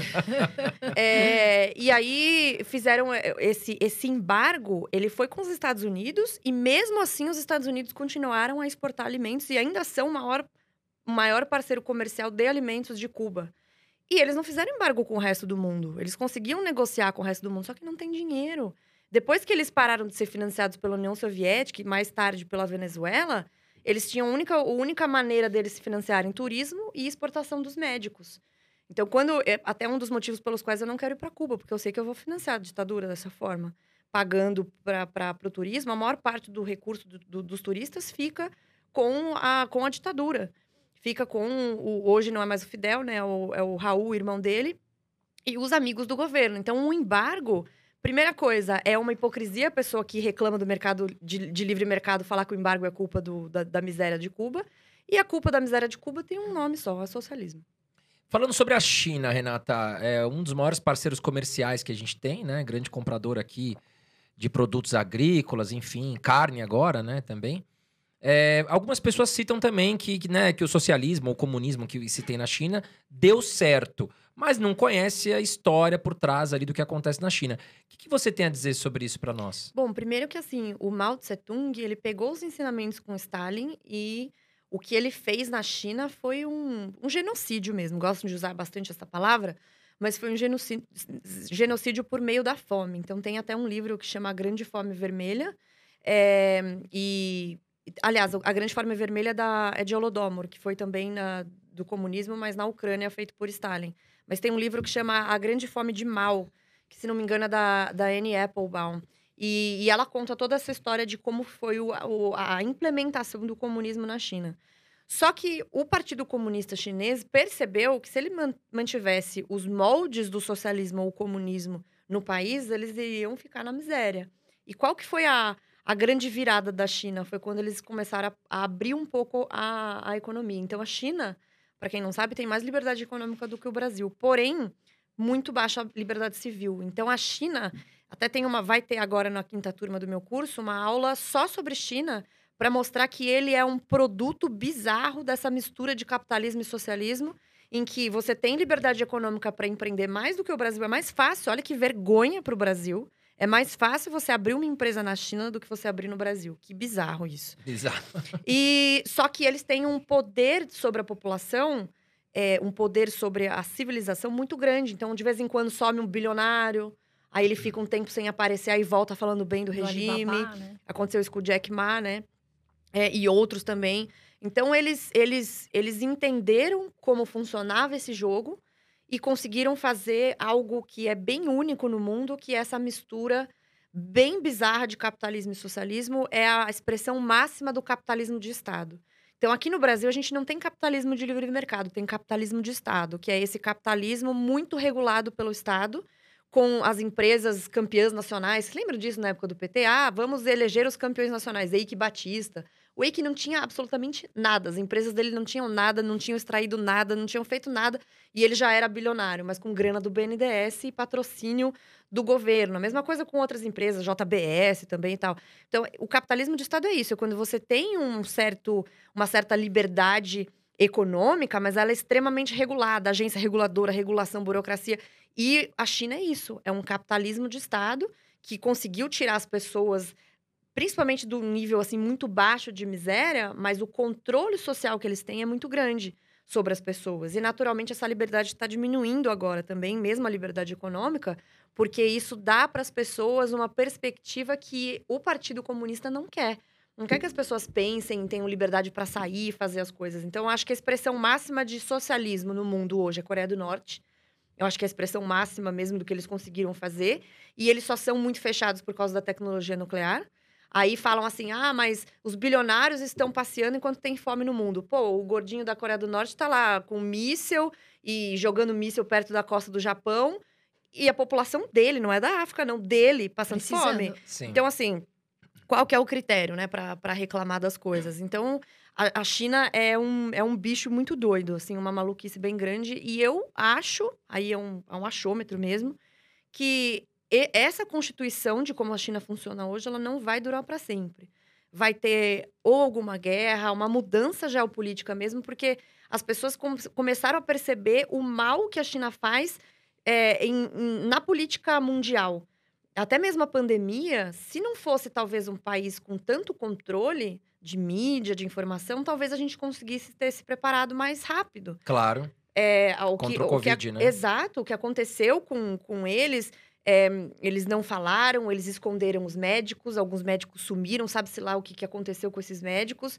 Eles enganaram ah, sobre as informações, distorceram as informações para o OMS, a OMS falando, não, mas a informação da China é confiável, e não era. Até hoje tem várias teorias das da conspiração que às vezes você fala, nossa, isso é muito doido, isso não vai acontecer. E aí vem alguém e fala, não, mas eu tenho uns documentos aqui que parecem que pode ter acontecido. Eu não sei, tá? O que, que aconteceu, se foi fabricado, se não foi. Eu não entro nesse mérito, mas o ponto é o esconder a pandemia no começo e a maneira como eles trataram isso em A relação. gente poderia ter fechado as fronteiras mais Talvez rápido, né? a gente tivesse tido uma, uma, uma possibilidade de, de ter enfe- enfrentado isso melhor, né? Eu Se a- acho. se a- é, é- é tudo muito estranho, né? Essas, a pandemia foi realmente foi um fenômeno assim que ninguém esperava. Você acha, Renata, que a China tem condições de passar os Estados Unidos economicamente falando? É Não. uma coisa que se discute muito, né? Eu acho que não por causa desse, de- dessa característica de, de repressão. E, e o ser humano, ele prospera mais, eu falo no ser humano, não do Estado. Porque lá quem é próspero na China é o Estado e pessoas um pouco próximas que têm algum tipo de ligação ali com, com o governo. Porque você não tem ideia que... É óbvio que as empresas grandes que funcionam na China não funcionariam se o governo não tivesse dado a permissão e ele não tivesse é, controle sobre diversos aspectos é, sociais, civis e econômicos da, da empresa e tudo que está nela. Mas não acho que, que vai passar, não. Porém, mesmo os Estados Unidos, que é uma expressão grande de capitalismo, eles não estão mais na- na- nas primeiras posições, posições de liberdade econômica, porque também foram cada vez mais cedendo a essa pressão de aumentar o Estado. E hoje eles emitem muita moeda, eles estão nessa essa agenda mais progressista. Então, nenhum país, mesmo que tenha liberdade econômica, tenha sido muito próspero, está imune aos efeitos perniciosos desse aumento do Estado. E um exemplo que eu dou é a Austrália, que é a segunda ou terceira posição do ranking de liberdade econômica, ou seja, muito fácil de empreender, muito simples de tomar decisões, o Estado não fica em cima de você, mas agora está sendo um dos piores países a lidar com o Covid em relação às liberdades civis. Então as pessoas estão passeando na rua, vem o policial e vê se você está realmente tomando café para ficar sem máscara. E, e chacoalha assim o seu, o seu negócio, prende pessoas, tipo, senhor de idade, prende, joga no chão. Então, assim, ninguém tá imune, nenhum país está imune a esses efeitos de segurança que eles falam que dão e que, na verdade, é uma imposição e uma redução das liberdades individuais. E o, o Reagan mesmo falava isso. Até a Ana Paula Henkel, quando vier para o Brasil, acho que é um outro nome legal para vocês convidarem para ela falar sobre Estados Unidos. É, o Reagan falava: a liberdade está sempre a uma geração de ser extirpada, ela deve ser preservada sempre. E os países que convivem com liberdade há muito tempo, que é o caso da Austrália, tem uma expressão em inglês que não sei traduzir muito bem para português, que é tipo take for granted, ou não leva tão a sério, acha que ela vai estar sempre aí, mas não. Não tem como você achar que a liberdade é uma coisa assim given para você e que ela tá aí para sempre.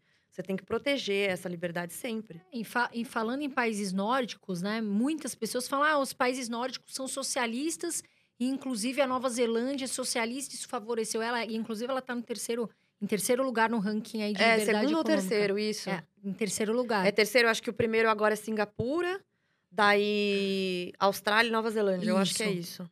O que, que você tem para comentar disso? Você, você comentou, né, que os países nórdicos, na sua opinião, não são, né? Não é na minha socialistas. opinião, Carol. Não Você são. sabe, né? Não, não é. Isso é muito importante de frisar. Pode parecer meio pedante fazer isso, mas eu só tô falando isso porque existe opinião, existe fato.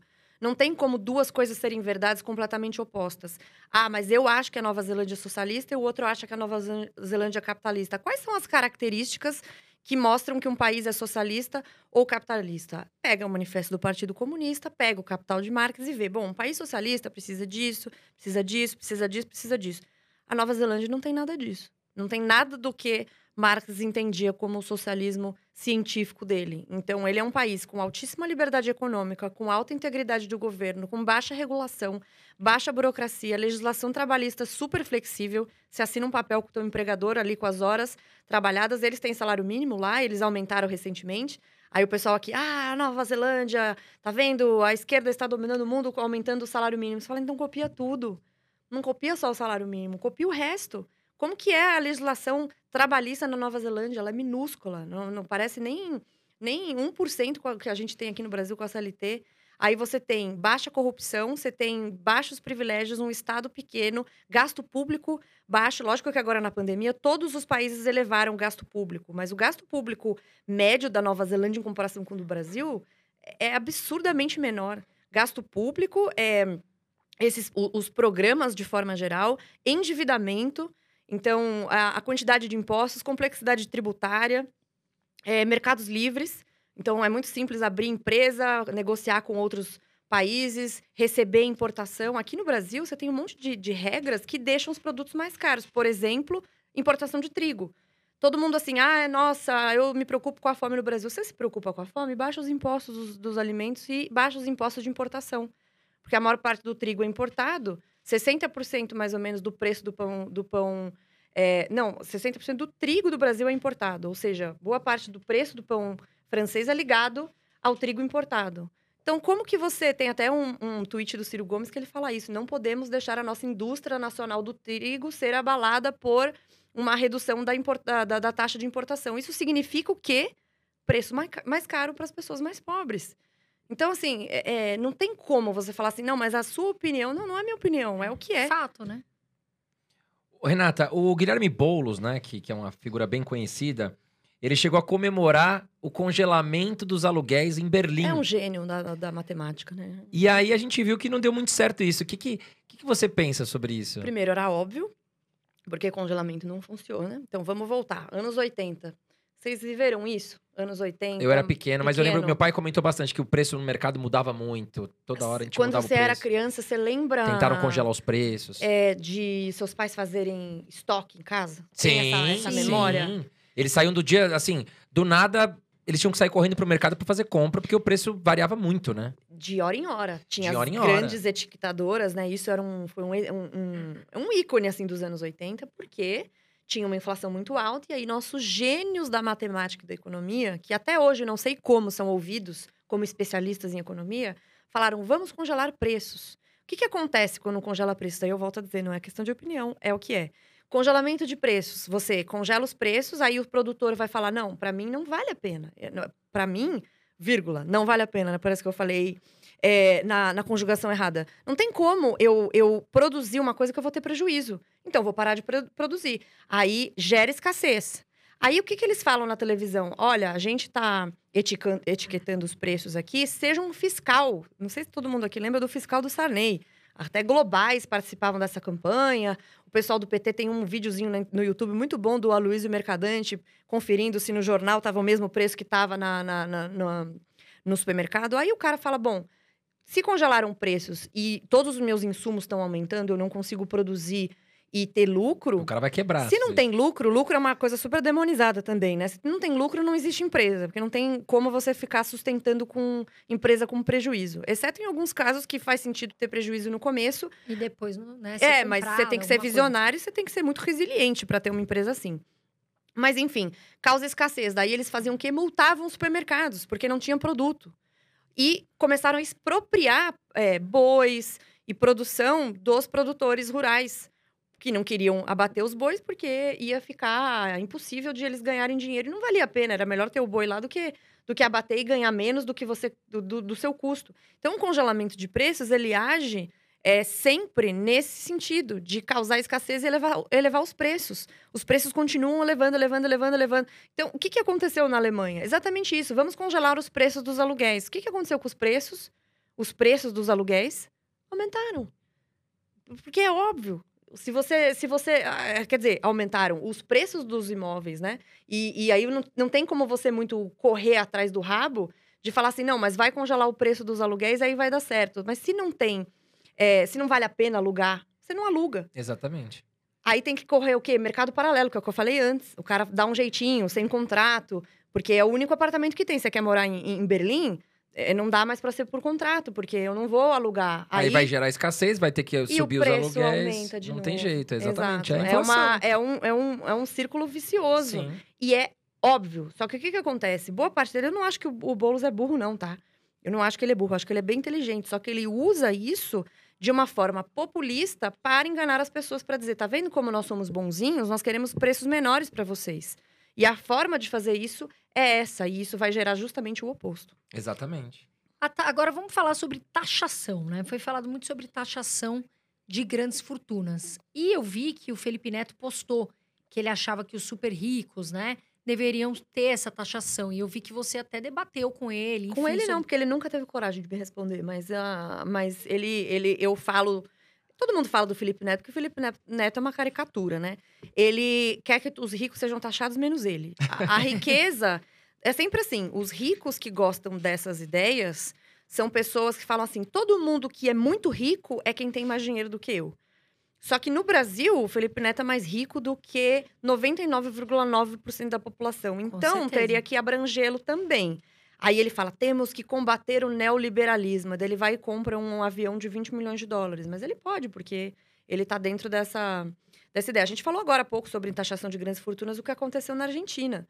Eles captaram menos do que eles esperavam. Houve um êxodo para o Uruguai. E no ano que vem, como é que vai ser isso? Os preços lá estão galopantes, eles estão fazendo congelamento de preços. Todo o beabá do que não fazer, a Arge- a Argentina faz. É impressionante. Mas na França, isso aconteceu quando o François Hollande era presidente.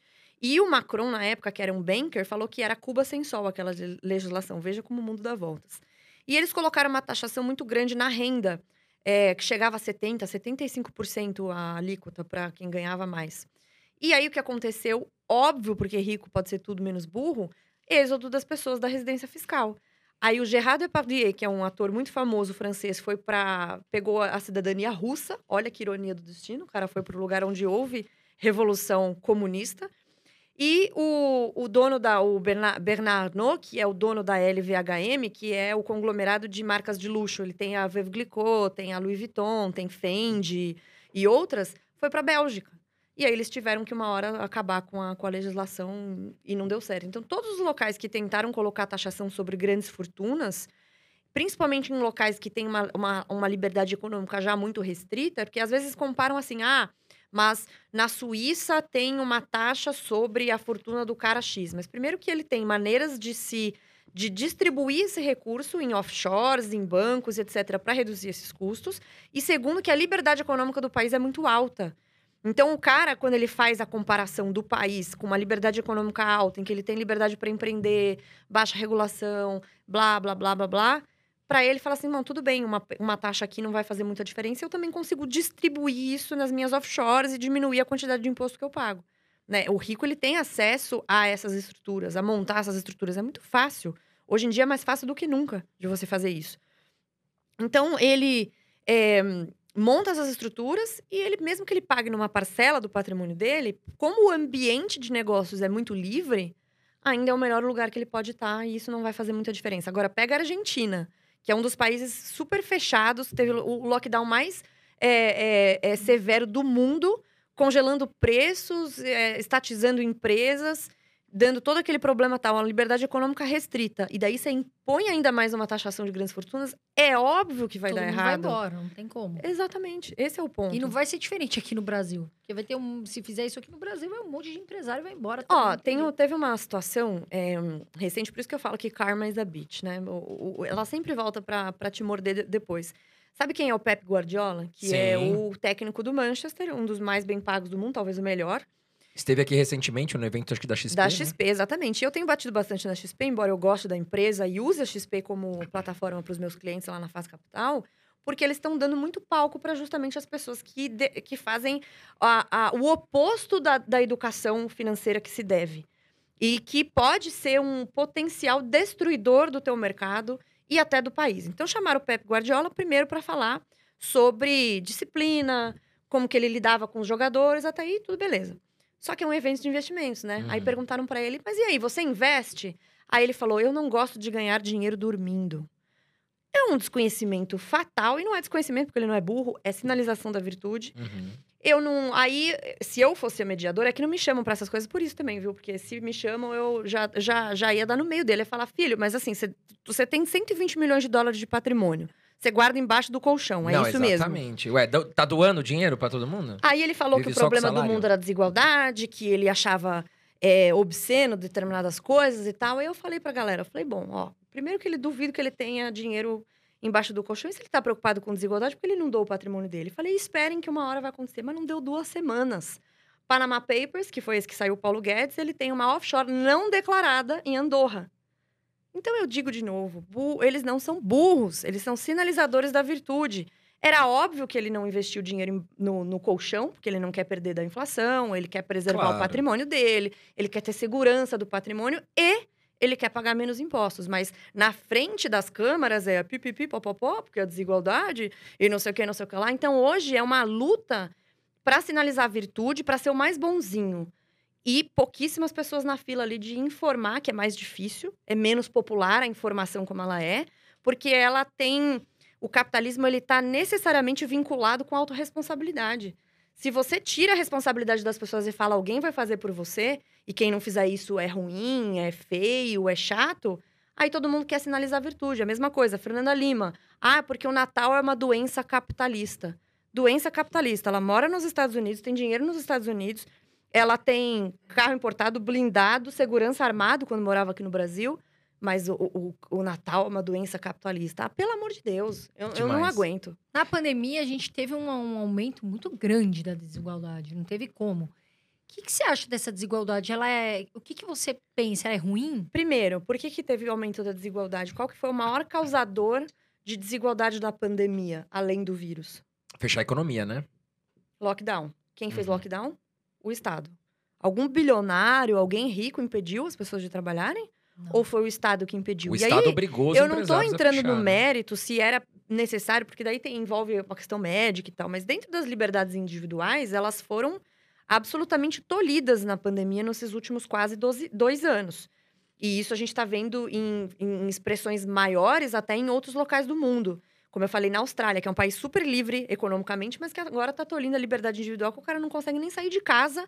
Se, e, e se você for um senhor de idade, pode ser que o cara te dê um, um, um golpe de, de, de jiu-jitsu Absurdo. e caia. Não sei se vocês viram, é sério? Não, Sim, a Austrália tá absurdo. Super que eu vi, a fechada. Austrália E, é muito e caiu o cara na. na, na, na- no, como que fala isso? Na, na sarjeta, assim? Na, como fala? O, o curb, como que você fala isso quando é a. O meio-fio. Sim. Ele bateu a cabeça e teve traumatismo craniano. Nossa, mas então é, é, pra tua verdade, proteção. É real. verdade, tem vídeo na internet, mas é, é para Caramba. sua proteção, é tudo para sua proteção. Então assim, a desigualdade aumentou agora porque as pessoas mais ricas, elas têm ativos, elas podem vender esses ativos, elas podem criar coisas novas, né? Então elas podem vender produtos. Então o que, que cresceu muito na pandemia? Netflix, Amazon, coisas que você é, iFood, né, que você pedia em casa Mercado e tal. Livre. Tudo isso Mas alguém tinha que estar trabalhando para poder entregar essas coisas também. Mesmo que foram, sei lá, colocadas políticas de distanciamento dentro das empresas, protocolos sanitários e tal. Eu mesma comecei, eu fiz um, duas semanas de debate na CNN estava começando a pandemia. E tinha todos os protocolos ali e os jornalistas estavam debatendo para as pessoas ficarem em casa, enquanto eles estavam lá na, na- na televisão trabalhando.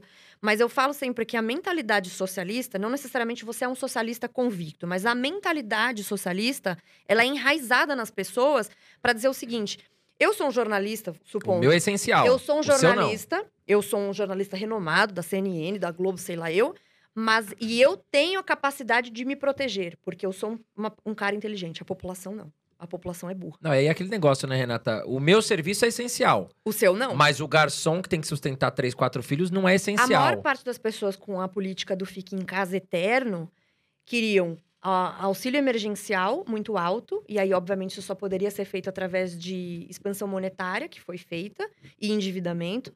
Isso vai gerar inflação, mas eles falavam que não. O próprio Lula tem um, um tweet dele dizendo: pode imprimir dinheiro que não vai gerar inflação porque não tem demanda. tipo, e outra, desculpa, o Lula também não é burro, não. Ele sabe que isso não é verdade, mas ele faz isso porque é popular.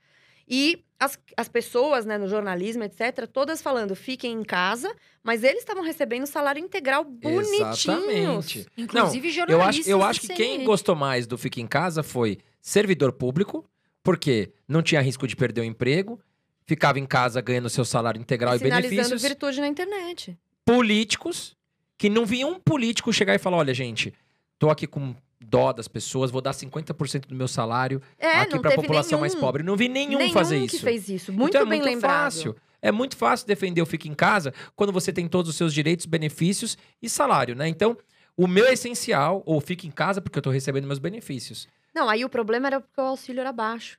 De onde vem esse dinheiro? Dinheiro público não existe, existe dinheiro de pagador de imposto. Exato. E aí você pega endividamento do Brasil nos últimos tempos, é grande. A gente tinha começado bem, o, o o mandato do Bolsonaro começou bem com a reforma da Previdência. Mas o que nós economizamos com a reforma da Previdência, que foi perto de um trilhão, nós gastamos na pandemia. A pandemia derrubou o E Bolsonaro. aí eu falo também, assim, né? olha, a pandemia ninguém podia imaginar, que era o que a Carol falou. Sim, mas você sempre tem que estar preparado para isso. E o Brasil não se preparou, porque está sempre na nessa de tem que gastar mais, tem que aumentar o estado, tem que isso, tem que aquilo, O orçamento sempre. sempre estourado E agora de novo, e né? o dinheiro não cai do céu. Então agora você pega aí o agregado M2, que é o agregado de, que mostra a expansão monetária. Ele fez assim na pandemia, como fizeram nos outros países, de fato isso aconteceu. Só que países que tinham gasto público controlado, austeridade fiscal, eles vão passar pela pandemia muito melhor do que nós, economicamente falando. Porque eles puderam se dar o luxo de expandir um pouco a sua. A sua é, expandir essa, essa questão monetária, pagar para as pessoas ficarem em casa um pouco, é, é, tem uma economia mais robusta. Sim. E agora a gente que não tinha, a nossa situação que já era ruim e estava começando a ser consertada ali no começo do mandato do Bolsonaro, com uma reforminha ali, outra aqui. E eu acho que isso também foi um erro do governo, não fez as coalizões certas no começo, agora muito difícil de passar privatização, ou pelo menos privatização como deve ser feita, né? A da Eletrobras, por exemplo, foi uma palhaçada. O que fizeram com essa privatização foi um da- abacaxi. Da Petrobras. Acho né? difícil isso acontecer, sair, muito sai, difícil. É muito difícil. Correios e tal, mas deveria ter feito isso no começo. Claro que ele não poderia imaginar que tinha uma pandemia depois que ia atrapalhar tudo. Mas no começo, que você tá popular, é a, é a hora que você tem que fazer as reformas. Mas você Sim. gosta do. Uma pergunta: você gosta do governo Bolsonaro, do Paulo Guedes? Que que- qual a sua visão sobre eles? Eu acho que tem- teve coisas boas, principalmente no começo, como eu su- sugeria, eh, sugeri, não, eu falei até da, da reforma da Previdência, a reforma ah, que teve a MP da Liberdade Econômica, a gente começou bem. Mas aí veio a pandemia, eles são muito perdidos, eles têm muito muitos problemas dentro do próprio governo, tem muitas áreas que são inimigas, tipo a ala dos militares, a inimiga da ala dos liberais, daí eles têm conflitos, a comunicação do governo sempre foi muito ruim, a postura do Bolsonaro, na minha opinião, na pandemia foi péssima. E isso é muito ruim para a popularidade, para você poder passar as reformas que você precisa. Então agora eles estão correndo atrás do rabo, e como eu falei, Brasília parece que tem uma água lá do populismo, que até o Paulo Guedes, para minha surpresa e tristeza, tá agora com falas populistas. Perguntaram para ele, poxa, você vai furar o teto de gastos mesmo? É, não dá para fazer, porque assim, de novo, o teto de gastos foi uma, uma das grandes conquistas do governo Temer na época, porque sem isso a gente já tinha piorado, a nossa situação estava muito pior. Querem furar o teto de gastos para pagar maior assistencialismo agora. Eu não sou contra o assistencialismo, porque eu sei que tem pessoas em situação muito ruim. O problema é, a, isso vai fazer com que, se você for fazer via irresponsabilidade fiscal, que tenha um aumento da inflação. Daí aqueles 400 reais vão virar 200, que vão virar 100. E isso vai acontecer sucessivamente, ou seja, você vive sempre correndo atrás do rabo. Mas aí o Paulo Guedes foi responder, ele falou: Eu vou furar o teto, é, mas você, por acaso, você que está perguntando isso, você é contra o assistencialismo?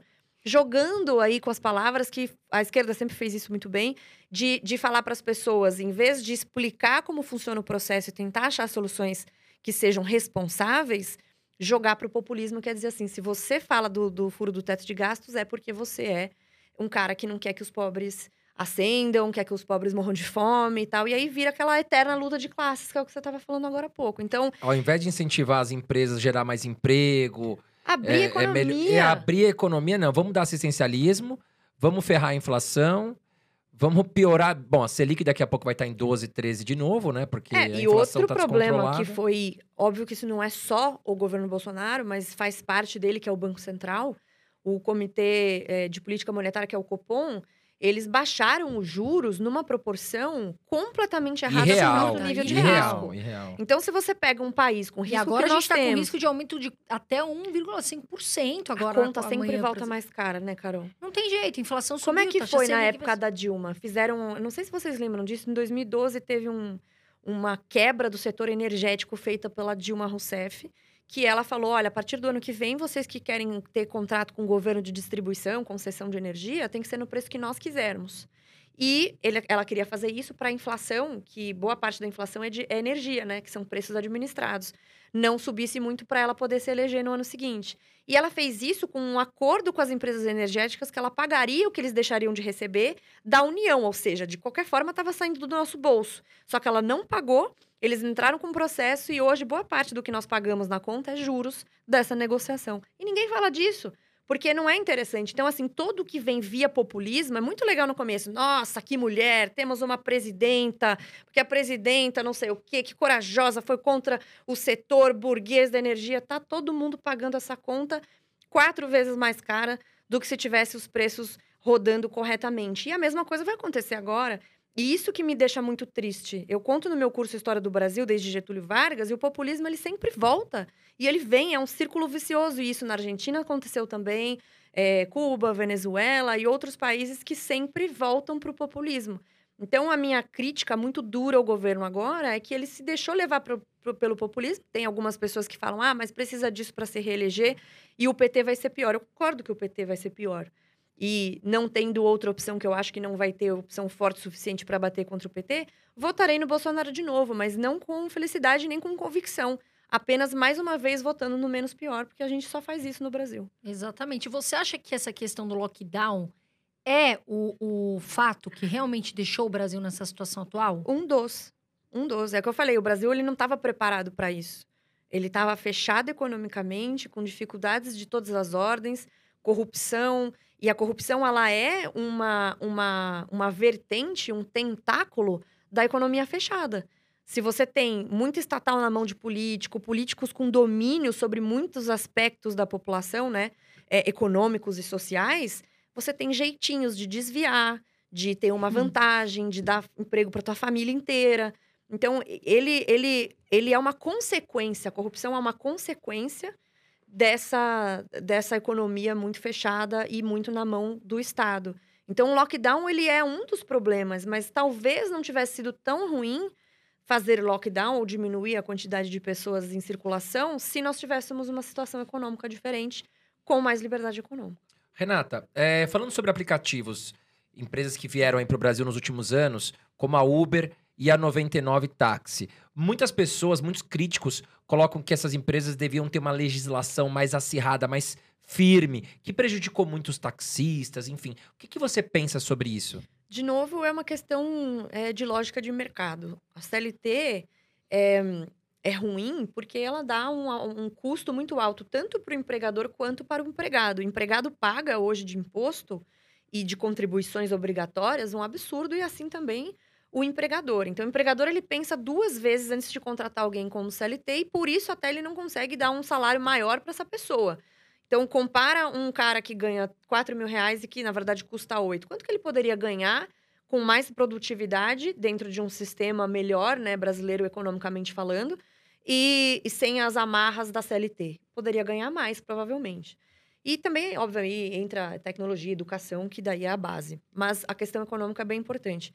Se fizerem isso com o Uber, com o 99, milhares de famílias vão ficar na mão, porque não tem como você manter a mesma quantidade de motoristas com uma legislação pesada que vai aumentar muito o custo. Então, tudo é lógica de mercado, porque não se pensa no custo, se pensa só no ganho.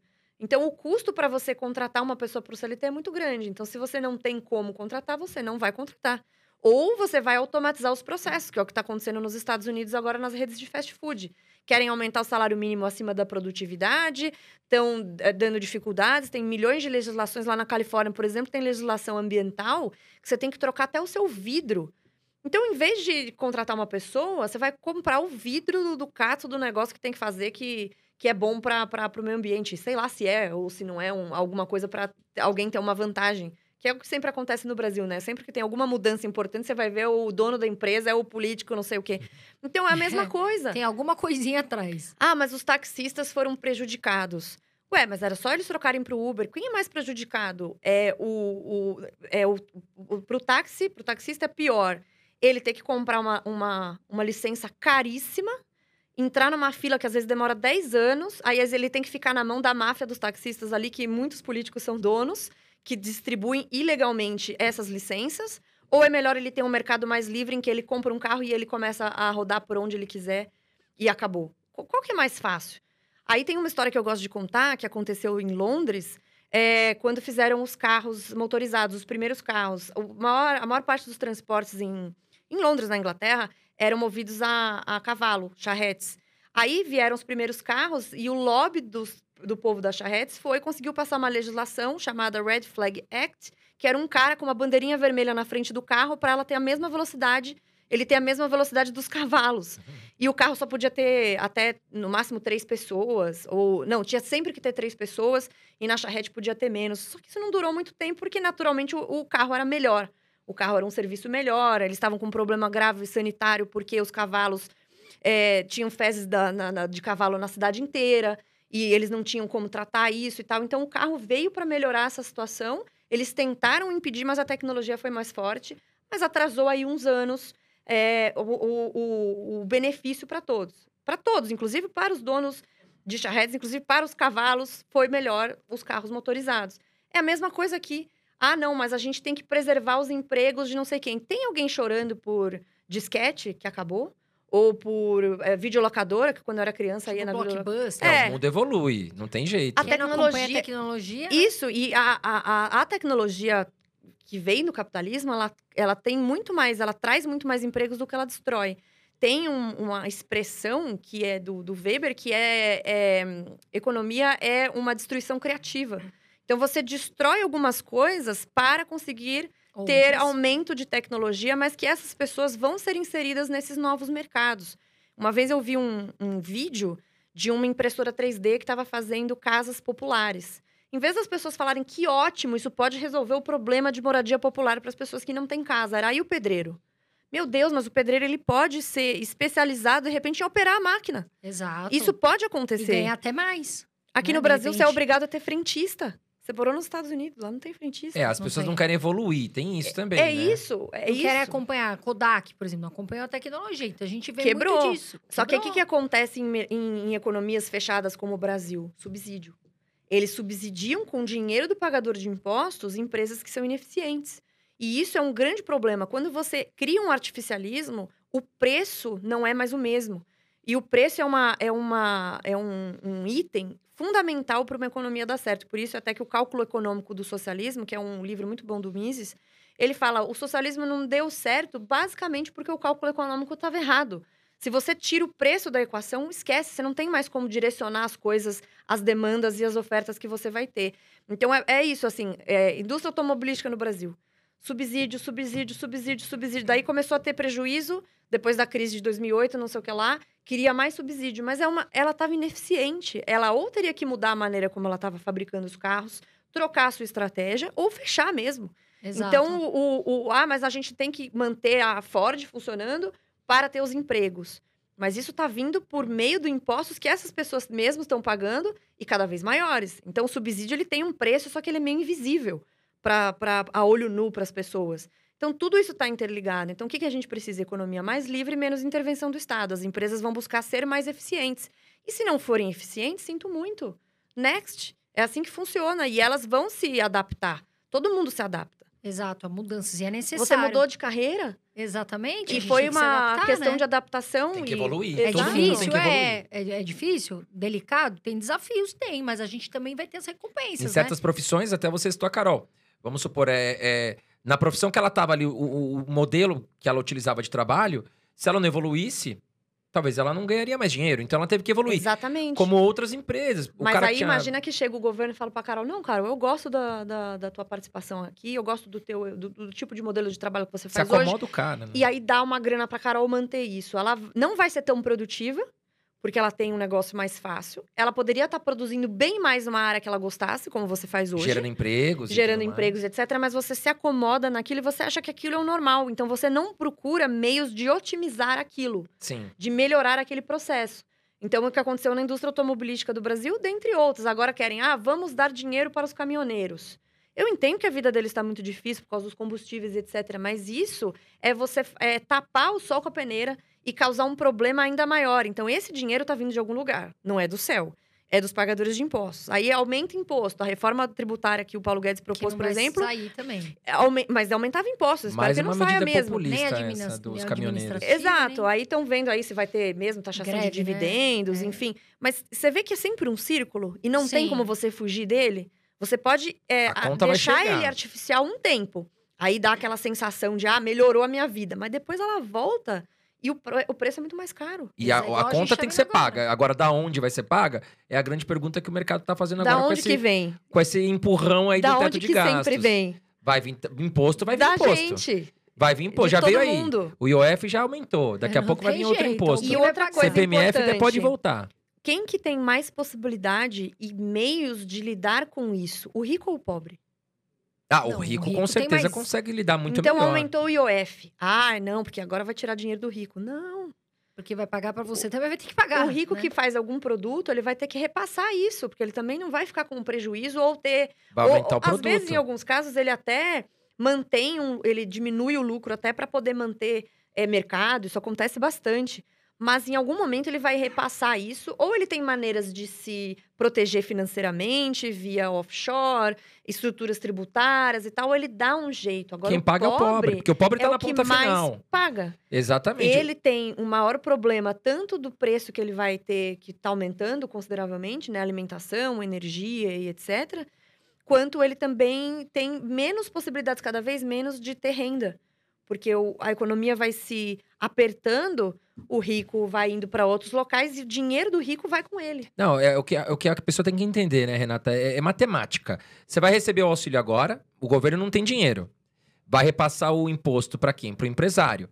O empresário vai ter que repassar o quê? O aumento do produto que ele fabrica para a ponta final, que é o quê? O pobre. Ou seja, ele vai receber agora um auxílio, mas lá no final ele vai ter que pagar mais nos produtos. Sim, a inflação ela é um fenômeno monetário.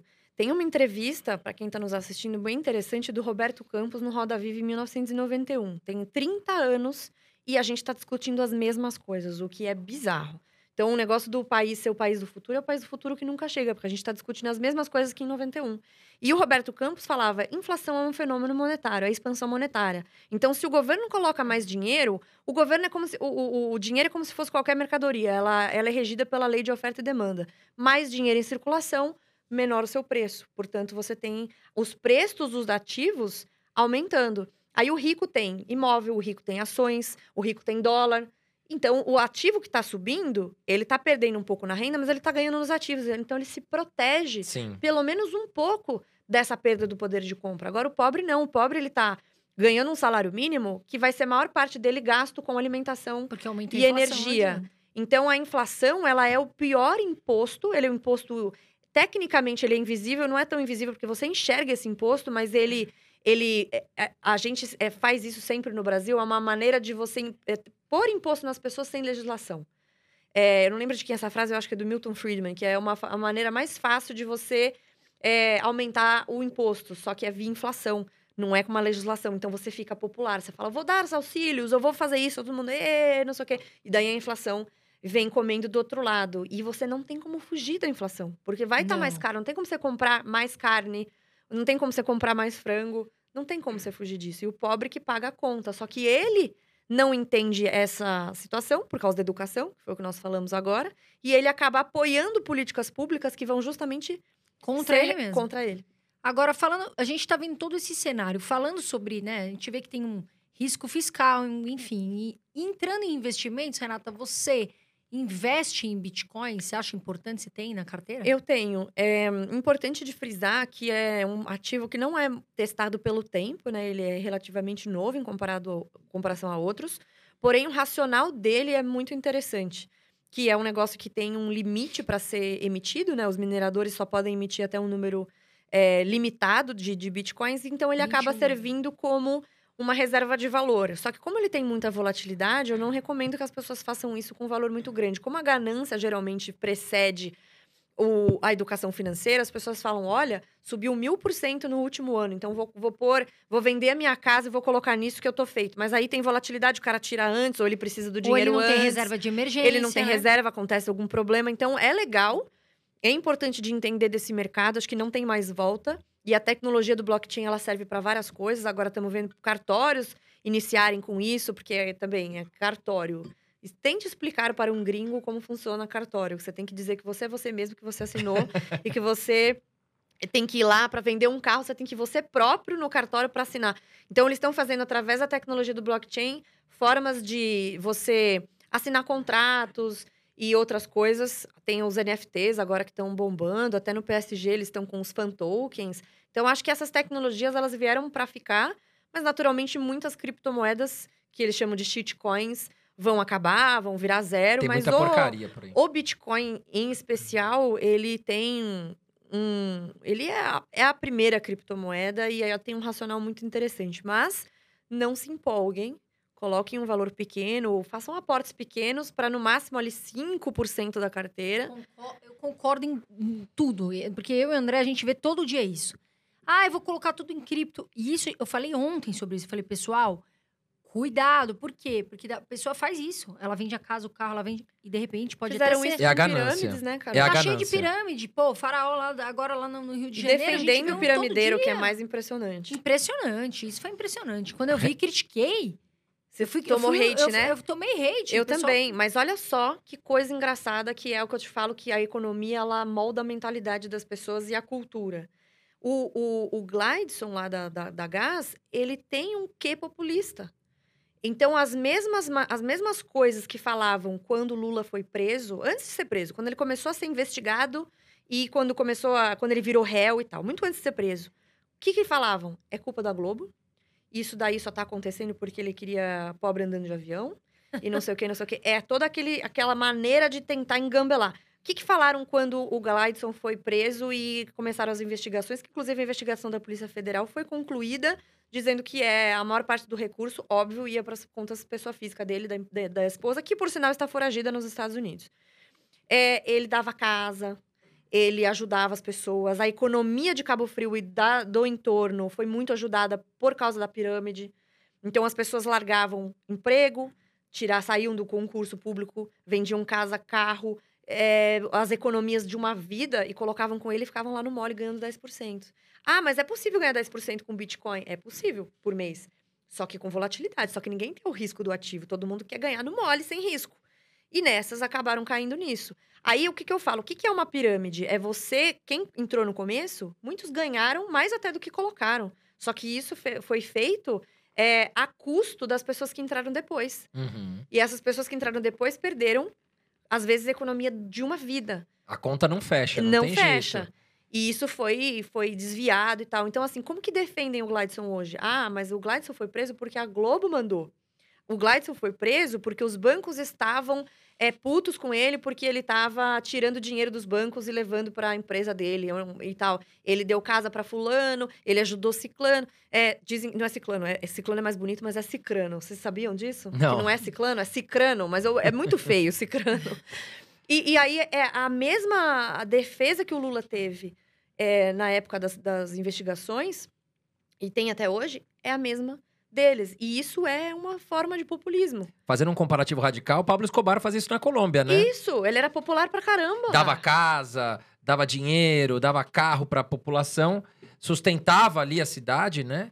E, e aí era endeusado, né? Mas por outro lado, ele matava pessoas, sequestrava, Sim. batia em todo mundo, enfim. E, inclusive, o- a história do, do Glideson, pelo que eu vi, começou com a investigação de um homicídio. Eu não sei se isso tem a ver, eu não sei se essas. Eu não li direito se essas investigações foram concluídas, se tem uma relação de fato, mas iniciou com o homicídio que aconteceu na, na, na Baixada Fluminense. Então, é, eu, eu falo para as pessoas, você que fala tanto de educação financeira agora, Carol, é importante a gente tomar essa posição e tomar hate mesmo, porque faz parte, porque boa parte das pessoas vai ouvir e vai falar: meu Deus, eu não tinha pensado por esse lado, eu não- nunca fui ensinado. E pirâmide, é, como o Bitcoin agora é muito moda, tá cheio de gente que fala assim: não, mas eu tenho um robô, eu tenho um algoritmo, eu tenho uma técnica. Não, até eu já te- tentaram que pegar lá." nisso daí. Até eu. Falei, meu Deus, isso não é possível. Quer ter Bitcoin? Pega um pouquinho da carteira, compra um pouquinho por vez, vai construindo ali um pouquinho e põe um- uma parte pequena. Não, não vai cair em pirâmide, povo, pelo amor. É isso aí, gente. Mais um episódio aqui que se encerra, né, Carol? Mais um episódio, um bate-papo muito legal com a Renata Barreto. Inclusive, eu queria falar uma coisa, eu era muito sua fã. Tentei falar Você é fã, né? Você Eu era é. fã, agora eu não é mais. era muito, eu falava, Eu agora era, mais. mas agora eu continuo, porque assim, eu mandei várias directs pra Renata. Eu via todas as lives dela, vejo os posts, vejo que ela é muito autêntica. E assim, ela nunca me respondeu, a dona Renata. Porém, agora ela vai me responder, porque ela vai me seguir. e Agora eu quando- vou te E seguir. quando eu tiver dúvidas, eu vou lá perguntar pra, pra dona Renata, entendeu, Não, pessoal? mas o pessoal cobra muito a gente, né, Renata? Eu também. Poxa, André, às vezes você não responde meu direct. Eu sou pequeno, sou um influenciador pequeno. Vocês são enormes. Como é que alguém vai responder mil directs no dia? É anti-humano, não tem Não, como. Não dá. Não, Não, tem, como. Renata, quero te agradecer. Obrigado por você participar aqui. Foi muito esclarecedor, muito legal. Você é uma mulher incrível. Queremos te agradecer aí. E conte com a gente sempre que precisar. Eu que agradeço pelo convite, foi super legal. Falei muito, né? Eu sei, eu já tô até rouca, porque eu já tô algumas semanas tentando me recuperar e depois dos 30 você não tem ressaca, você fica doente. eu tô tentando me recuperar de Punta Cana e da festa que eu fiz na minha casa na- na- no fim de semana. E tô, tô rouca, mas acho que deu pra passar Foi bastante muito coisa. legal. E principalmente agradeço pelo espaço, porque esse é o tipo de discussão que hoje as pessoas têm medo de ter, porque vai tomar hate, porque se posicionar não é tão legal, quer sinalizar virtude. Então, obrigada por fazer parte dos agentes de informação do país. Obrigada Obrigado, a você, Renata. Renata. É um prazer. Pessoal, um grande beijo pra vocês. Espero que vocês tenham aprendido muito. Comenta aqui embaixo no podcast se vocês querem falar. Isso aqui foi criado pra vocês. A gente faz com todo carinho pra trazer bastante, né, assunto interessante. E por hoje é só, né, meu amor? Por hoje é só. Um grande abraço pra vocês e Um beijo de luz. Voa Brasil e um excelente dia.